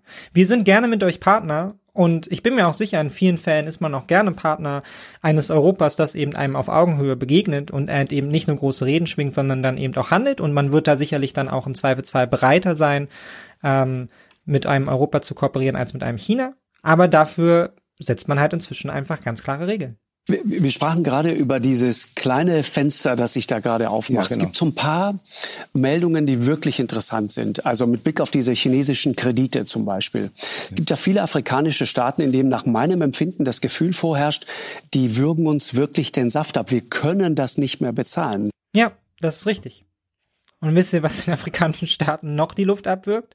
Die massiven Schulden, die sie gesammelt haben in ausländischen Devisen, ja, und die sie nicht abbauen können, weil man nicht bereit ist, den afrikanischen Staaten einen Schuldenschnitt zu gewähren von Seiten der Weltbank. Und das sind ähm, internationale Institutionen, die vor allem eben vom Westen aufgebaut wurden, die im westlichen Interesse handeln und die das überhaupt erst zu verantworten haben. Also auch hier schon wieder in gewisser Weise eine verquere Logik, auch in, in der Fokussierung, ja, in der Fokussierung auf China und wie können wir China den Rang ablaufen, kommen wir gar nicht daran an, irgendwie mal über unsere eigene Rolle zu reflektieren. Weil ja, inzwischen ist es so, die chinesischen Kredite graben, graben auch tiefe Löcher in die Haushalte in afrikanischen Staaten. Ja, China geht es eben wirtschaftlich bei weitem nicht mehr so gut. China hat auch nicht mehr das Problem, dass sie jetzt irgendwie für sehr, sehr viele Chinesen auch im Ausland Arbeitsplätze finden müssen. Ja, weil die eigene gesellschaftliche Entwicklung eher auch ins Stocken geraten ist. Ja, Demografie ist ein mega Problem. Und jetzt versucht man halt wieder einzusammeln, ja. Jetzt will man halt seinen Gewinn da rausholen aus den Investitionen, die man vorher getätigt hat. Aber das unterscheidet sich halt 0,0 von der Art und Weise, wie dort Europa und der ganze Westen letztendlich gewirtschaftet haben.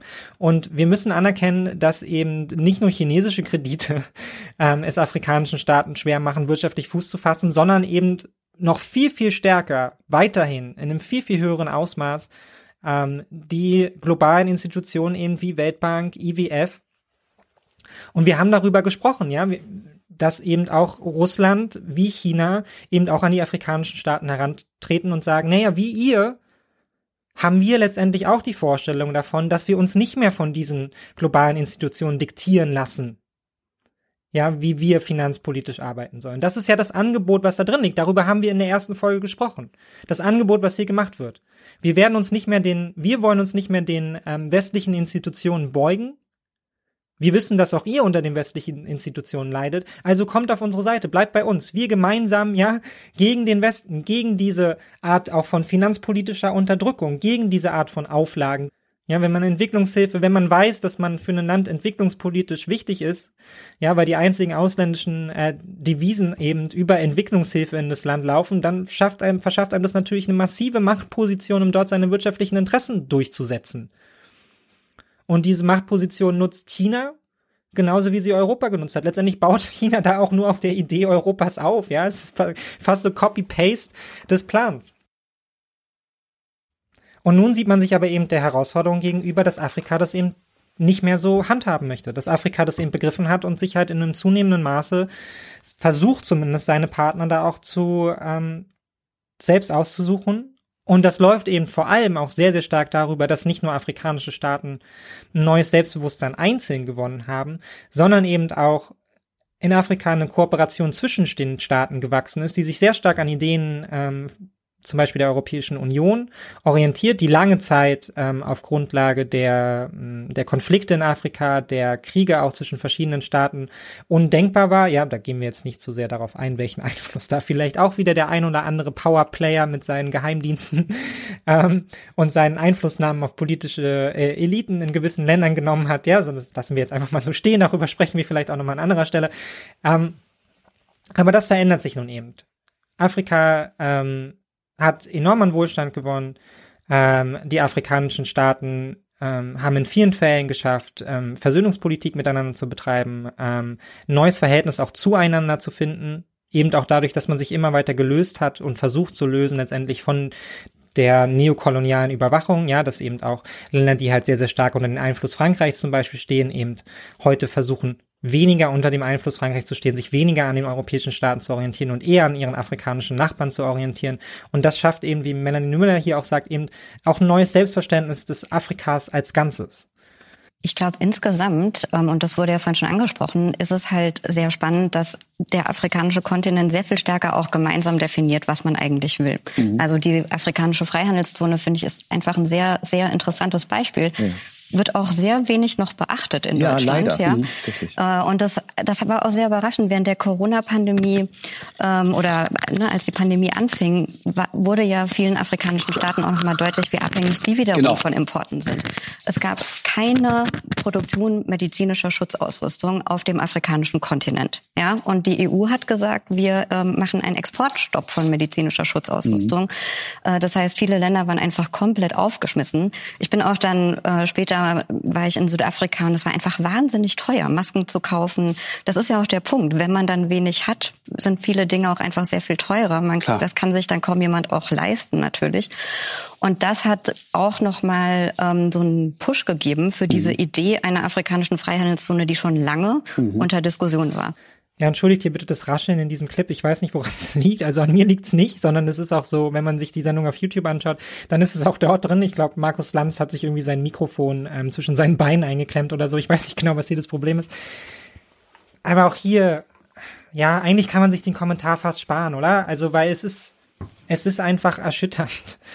Und auch darüber haben wir in der ersten Folge schon gesprochen, mit Blick auf Südafrika. Man, man hat die Staaten alleine gelassen auch mit Blick auf Corona. Corona wäre eine Chance gewesen, letztendlich auch für das, was wir hier auch in Deutschland mit Blick auf unsere Gesellschaft immer gepredigt haben, ja, Solidarität, Gemeinwesen, ja, dass das auf einmal eine größere Rolle spielt und wie wichtig uns das hier war, ja, Solidarität und nun hatten wir dann aber eine Situation, dass eben die Solidarität nicht mal über die europäische Grenze hinausreichte, ja. Also zum Teil reichte sie ja nicht mehr über die Nationalstaatsgrenze hinaus, ja. Also wir haben ja alle möglichen Exporte auch in andere, unsere partnerschaftlichen Staaten ähm, eben unterbunden. Und es lag natürlich auch daran, dass Deutschland eben auch sehr, sehr stark abhängig war und Probleme hatte, an medizinische Produkte ranzukommen. Aber das liegt eben ähm, auch daran, dass wir uns eben jahrzehntelang sowohl mit unserer eigenen Unabhängigkeit, was solche grundsätzlichen Produkte anbelangt, zu wenig beschäftigt haben und zu sehr darauf vertraut haben, dass das schon irgendwie laufen wird. Und auf der anderen Seite haben wir uns halt um die afrikanischen Staaten einfach nicht gekümmert. Ja, wir haben zugesehen, wie in Südafrika sehr, sehr viele Menschen gestorben sind. Ähm, und wir haben keine Schutzprodukte geliefert. Wir haben auch keinerlei finanzielle Unterstützung geleistet. Und wir haben mit Blick auf die Energiekrise genau das Gleiche abgezogen. Wir haben unsere eigenen Gasspeicher gefüllt, aber wir waren nicht bereit, ähm, irgendeinem anderen Land solidarisch unter die Arme zu greifen. Ja, China war dazu bereit, ähm, äh, Masken zu exportieren. Ja, man möge sich mal vorstellen, China hätte, hätte wäre dazu nicht bereit gewesen, dann hätten auch wir Europäer eine ganze Weile auf dem Trockenen hier gesessen. Ja, aber China nutzt das eben auch in diesen Momenten strategisch, eben auch mit langem Blick voraus. Man hat die Produkte da und man ist eben dann auch bereit, sie zu liefern. Und ähm, da steht dann eben genau das Problem, was letztendlich vorhin ähm, von Jalo angesprochen wurde mit der ähm, mit der exportierten Moral, ja, weil wir eben ähm, und darüber haben wir auch schon gesprochen, wenn ähm, Olaf Scholz in Südamerika unterwegs ist, er dann betont, dass ja alle Demokratien der Welt zusammenstehen müssen gegen den Aggressor Russland und dass das ein Kampf sei, ja, um globalen Frieden und die globale Demokratie, ja, und den Zusammenhalt aller Nationen. Also man beschwört ja da wirklich ganz große Bilder herauf und man ist dann aber nicht mehr in der Lage, halt irgendwie das, das Minimum zu leisten, ähm, um dann halt auch Solidarität zu zeigen. Und auch da wieder sind wir wieder an dem Punkt, ähm, Solidarität nützt am Ende den eigenen Interessen. Und ähm, wir haben hier letztendlich über drei Jahre einfach brachial versagt. Leider ist Jallo aber schon wieder bei seinem Lieblingsthema angekommen, nämlich weg von der Hilfslogik. Bloß nicht helfen. Ja, bloß nicht die Idee haben, dass man vielleicht einfach mal im Notfall seinen Gasspeicher nur zu 75 Prozent füllt, ja, damit noch 25 Prozent für den globalen Markt irgendwie da sind, weil man vielleicht schon im Hinterkopf hat, na ja, Länder, die jetzt Energie brauchen, die könnten ja auch mal wichtige strategische Partner werden. Ja, vielleicht ist es im langen Blick sinnvoller, jetzt an der Stelle mal auszuhelfen, ja, um dann Vertrauen zu schaffen, um dann, wenn es um Freihandelskooperation geht, zu sagen, naja, guck mal, ihr könnt auf uns vertrauen, wir haben euch ja schon mal geholfen, habt ihr nicht Bock, mit uns Wasserstoffprojekte aufzubauen? Nee, natürlich ist das Problem auch hier wieder zu viel Hilfe. Ja, ich persönlich halte nach wie vor die Entwicklungspolitik, wie sie jetzt läuft, und das hat ja auch der Macron ganz klar gesagt, diese Hilfslogik, die muss einer Investitionslogik weichen. Und das Lustige ist, dass Jalus Talking Points hier auch so gar nicht zusammenpassen. Weil das, was er als nächstes sagt, hat jetzt wieder nichts mit dem zu tun, was er davor gesagt hat, sondern hier findet er dann wieder einen sehr guten Punkt, der finde ich auch wieder sehr deutlich macht, das Problem, dass wir eben auch in einzelnen Tweets das Außenministerium haben, aber auch einen Zugang genereller, ähm, generellen Zugang deutscher Politik eben zu Afrika, ähm, der eben auch gewachsen ist letztendlich auf unserem ähm, kulturellen, gesellschaftlichen, historischen Verständnis von Afrika. Ähm, ich kann Ihnen mal ein Beispiel nennen. Wenn äh, der Entwicklungsminister oder die Entwicklungsministerin nach Afrika fahren, dann gehen sie schon spätestens davon aus, dass sie den Staatspräsidenten treffen. Also die Deutsche, die, die Deutschen, Deutsche, wenn sie Svenja Schulze zum Beispiel. Genau, ja. dass sie den Staatspräsidenten, Außenminister mindestens und Premierminister treffen. Wenn umgekehrt ein afrikanischer Premierminister mal an einem Freitag in Berlin aufschlägt, da kann er Glück haben, dass er einen Referatsleiter trifft. und das ist eben das Probier natürlich. Und das ist eben diese Form von Respekt. Das ist wirklich so. Ja, und das ist auch etwas, ja. was vielen afrikanischen Ländern, wenn es um Wertschätzung mhm. geht, sauer aufschlägt. Und mhm. ich würde mir echt wünschen, dass man, deswegen spreche ich ja auch immer von einer gesamten Strategie. Und zwar nicht nur Entwicklungshilfeministerium, sondern das, wie Frankreich jetzt macht, das zur Chefsache erklärt mhm. und sich wirklich fragt, was sind denn die deutschen Interessen? Wenn man die Chefs hinschicken will, dann muss man sich vorher Gedanken darüber gemacht haben, was wollen wir eigentlich als Deutschland? Und nicht, welche Werte wollen wir exportieren? Und das ist ja mein Anklagepunkt, dass diese Hilfslogik sehr oft die Werte voranträgt, aber die Interessen Deutschlands überhaupt nicht berücksichtigt werden. Afrikanische Staaten reisen halt nicht zu uns und machen uns Angebote, sondern wenn dann, dann kommen wir halt nach Afrika und dann machen wir denen halt mal eine Ansage, dass sie doch jetzt bitte mit uns zusammenarbeiten sollen. Was das alles mit Wertelogik zu tun hat, verstehe ich null. Ja, also zeigt mir, zeigt mir eine wertebasierte Politik, die Deutschland durchgesetzt hat in Afrika. Was? Irgendwelche Projekte zum mit Kleinstkrediten oder irgendwie sowas, ja, für die wir dann irgendwie mal 15 Millionen im Entwicklungshilfeministerium zur Verfügung stellen, irgendwie oder sexuelle Aufklärung für irgendwie 300.000 Euro, die dann mal an eine NGO überwiesen werden vom Entwicklungshilfeministerium. Ist das wertebasierte Politik? Also ist das das Problem, dass wir mit diesen Werten dahingegangen sind? Damit müssen wir jetzt einfach aufhören, damit unser Verhältnis besser wird. Das Problem ist doch gerade, dass wir immer nur unsere Interessen berücksichtigen und nicht mal in der Lage sind, die Interessen der anderen zu erkennen. Da liegt das Problem. Nicht daran, dass Deutschland keine Interessen hat. Also das ist ein, das ist ein falsches Bild deutscher Politik. Das ist auch generell ein falsches Bild von Politik an sich. Ja, dass irgendein Land dieser Welt auf Grundlage von Werten seine Außenpolitik ausrichten würde und nur anhand von Werten und sich keine Gedanken darüber machen würde, was seine politischen Interessen sind. Das ist Quatsch.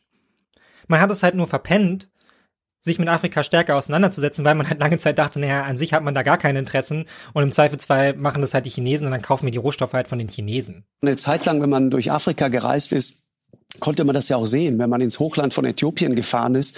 Äh, wenn die einen weißen Menschen sehen, dann ist sofort das Gefühl, der, der schenkt mir jetzt irgendwas. Und ich fand das immer so würdelos. Ich dachte immer, das kann's doch nicht sein. Richtig. Sondern, oder? Die, ja. die, Leute, die Leute müssen doch in Selbstermächtigung, die müssen doch das Gefühl haben, ich, ich kann selber aus meinem Leben was machen, ich kann selber was gestalten, ich bin selber zu was in der Lage. Und da gibt es so viel Talent, das aber keine Möglichkeit hat, ausgebildet zu werden und selber wirklich auf eigenen Beinen zu stehen. Ja, da muss ich ehrlicherweise sagen, da hat es mich so ein bisschen geschüttelt, ähm, weil das ist so blind, das ist so sehr auf so eine Individualgeschichte runtergebrochen. Ähm, aber das sind ja auch gewachsene Strukturen. Das basiert ja auf irgendwas. Ja, die Vorstellung vom Europäer als weißen Mann, der eben dort hinkommt und, ähm, und letztendlich der Heilsbringer ist. Und das ist letztendlich auch eine koloniale Idee, die dahinter steckt. Und das ist aus, einem, aus einer kolonialen Idee in gewisser Weise gewachsen. Und das hat natürlich nichts damit zu tun, dass wir jetzt irgendwie immer so wahnsinnig viel geholfen hätten in Äthiopien. Ja, damit hat das nun mal gar nichts zu tun. Und es geht auch nicht am Ende darum, dass Menschen das Gefühl haben, ja, dass sie ihr Leben selbstbestimmt gestalten können, sondern sie müssen in die Lage versetzt werden, ihr Leben selbstbestimmt zu gestalten. Und ich finde es ja auch sehr, sehr wichtig, dass man hier nicht verschiedene Dimensionen miteinander verwechselt, ja, nämlich das Individuum des afrikanischen Menschen jetzt verwechselt mit afrikanischen Staaten an der Stelle und jetzt irgendwie die Logik dann einfach von Individuum auf eine Gruppe überträgt und auf eine Staatlichkeit überträgt. Das sind komplett unterschiedliche Ebenen. Und dann tut jetzt hier gerade so, als wäre das quasi alles eins, ja. Und als wäre das Problem in gewisser Weise auch, ähm, auch der Afrikaner selbst, der sich halt nicht ermächtigt, sondern der immer darauf wartet, von den Europäern jetzt irgendwie gerettet zu werden. Ähm, ja, das, das ist die Realität, die sich entwickelt, wenn du nicht in der Lage bist, Land wirtschaftlich aufzubauen, weil du eben wirtschaftlich klein gehalten wirst. Ja, weil du eben in einem hochverschuldeten Land lebst, weil du eben nicht die Chance hast, an ausländische Devisen ranzukommen, weil eben keiner bei dir eine scheiß Eisenbahn baut. Ja, es setzt eben alle historischen Kontexte außen vor es steigt eben voll auf diese Erzählung von Jallo ein. Ja, wir sind da halt immer als Retter, als Helfer hingekommen. Wir wollten nur das Beste für den afrikanischen Kontinent. Ja, wir haben die Bürde des weißen Mannes quasi angenommen. Wir wollten ihnen helfen. Aber leider hat das jetzt dafür geführt, ja, wir haben ihm immer Fische gegeben und jetzt hat der Mann halt nicht gelernt zu fischen. Jetzt kann er sich nicht selbst versorgen. Und das Schöne ist wirklich, dass die Redaktion hier ein bisschen mehr Arbeit leistet als Markus Lanz selbst und auch Jallo. Also es wäre ja furchtbar, sich vorzustellen, wenn nur die beiden jetzt ein miteinander Gespräch führen würden. Nein, Gott sei Dank, Melanie Müller ist auch hier da. Genau, ich meine, grundsätzlich ähm, Interessen und Werte können ja auch zusammengehen. Richtig, ja? Wir ja. haben auch Wertkonflikte und manchmal haben wir auch Interessenskonflikte. Also das, diese Gegenüberstellung finde ich immer so ein bisschen schwierig. Aber ich mache mal zwei Beispiele. Ähm, zum Beispiel, wenn wir über Rohstoffabbau reden, ähm, den nachhaltig und gut vor Ort zu gestalten, ist unser Interesse, dass wir sagen, ja, wir schaffen quasi Versorgungssicherheit. Es ist auch ein Wert. Ähm, und gleichzeitig zeigen sehr viele Studien, dass je besser dieser Abbau läuft, umso ne, umso flüssiger geht das dann auch sozusagen. Wir haben viele Proteste gesehen. 2012 gab es in Südafrika, was ein sehr relevanter Platinlieferant mhm. ist. Proteste, Platin, Platin genau. Mhm. Ähm, äh, Proteste, äh, nachdem es da äh, im Bergbausektor die Polizei streikende Minenarbeiter erschossen hat. Das hat danach auch zu Lieferengpässen global geführt. Ja? Ähm, und das kann man sehr deutlich zeigen. Ja, damit hat sie jetzt einfach nochmal ganz wunderbar zusammengefasst, was ich vorhin auch schon einmal gesagt habe. Manchmal ist es mit Blick auch auf die eigene Interessenpolitik sehr viel sinnvoller, den Blick zu weiten, ja, und über das reine Interesse an Platin, was man irgendwie auch für Handys und hübsche Ringe braucht, hinauszuschauen und anzuerkennen, naja, damit wir eine stabile Versorgung mit Platin gewährleisten können, müssen wir auch von stabilen Ländern ausgehen. Und dafür müssen wir auch unseren Beitrag dazu leisten, diese Länder zu stabilisieren. Und das schafft man eben auch, indem man Wohlstand in Ländern schafft. Das schafft man eben nicht nur darüber, dass man Rohstoffe exportiert und dann darauf vertraut, dass eben politische Eliten, mit denen man dort ähm, kooperiert, mit denen man dort in vielen Fällen auch schon seit der Kolonialzeit kooperiert, dann äh, eben den Job machen, den man ihnen halt schon immer zugewiesen hat, nämlich dafür zu sorgen, dass die Bevölkerung halt einfach spurt und halt schön weiter Platin abbaut. Das wäre eben genau der falsche Zugang. Und da hat sie völlig recht, da sind eben Interessen und Werte können da zusammenlaufen. Sie müssen nicht gegeneinander laufen. Ja, und wie gesagt, auch ich spreche das ja in, in Podcasts immer wieder an, ja, dass wir ähm, nicht, nicht von der Morallogik der Politik ausgehen sollten, aber das heißt ja nicht, dass wir nicht eine wertebasierte Interessenpolitik einfordern können. Ja, und immer darauf hinweisen sollten, naja, da wo da wo unsere Interessen eine große Rolle spielen, da müssen wir halt schauen, dass wir diese Interessen halt auch auf eine Art und Weise umsetzen, dass wir dann davon überhaupt profitieren können. Und das bedeutet halt in vielen Fällen eben auch eine Interessenpolitik zu betreiben, von denen andere auch profitieren können. Und sie findet das hier, ähm, sie fasst es dann hier auch nochmal sehr schön zusammen und konterkariert damit alles, was dann Jalo davor gesagt hat, äh, in diesem kurzen Statement. Wo ich aber zustimme, ist, dass es, glaube ich, Deutschland mhm. und auch anderen europäischen Staaten häufig mhm. schwer gelingt, zu sagen, was wir wollen. Mhm. Ähm, ja, also wir verkaufen Dinge als Werte, die eigentlich aber auch Interessen sind. Genau, und das bringt es eben auf den Punkt und das konterkariert auch alles, was Giallo davor gesagt hat. Nämlich Deutschland hat eine Tendenz, seine Interessen als Werte zu verkaufen und dann immer zu tun, als würde man ähm, grandiose Wertepolitik betreiben. Dabei betreibt man in der Realität eben ähm, knallharte Interessenpolitik. Ähm, und die Werte enden meistens an der eigenen Haustür, ja, und sind eben dann auch nur dafür da, halt irgendwie die Bevölkerung happy zu halten. Ja, bei denen sind ja Werte wichtig. Ähm, tatsächlich betreibt man aber knallharte wirtschaftliche Interessenpolitik. Und ähm, da sollte man sich nicht in die eigene Tasche lügen, ja, und das auch nicht äh, verzerren, so wie es Jallo, Jallo und Lanz hier zum Teil getan haben, sondern da muss man einfach einen anderen Zugang zu finden. Wie dieser neue Blickwinkel dann aussehen könnte, das besprechen wir dann in den nächsten Sendungen, sobald ich aus dem Urlaub zurück bin. Dann gibt's auch wieder etwas mehr ähm, Zahlen und Fakten.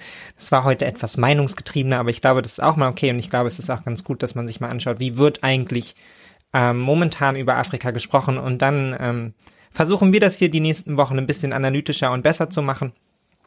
Ähm, ich freue mich sehr auf die Themen, die wir besprechen und ich hoffe, wir haben dann alle inklusive mir ähm, einen besseren Einblick ähm, von diesem Kontinent, mit dem wir uns jetzt so viel beschäftigen werden ähm, und vor allem vielen der Projekte, die dort geplant sind und ähm, Ideen darüber, was man vielleicht politisch besser machen könnte als in der Vergangenheit, inwieweit die Vergangenheit ähm, Afrika bis heute prägt, aber wo es vielleicht auch ähm, sehr bemerkenswerte Tendenzen gibt, daraus auszubrechen, aus seiner eigenen Geschichte und auch unserer gemeinsamen Geschichte, um da einen neuen Zugang zuzufinden.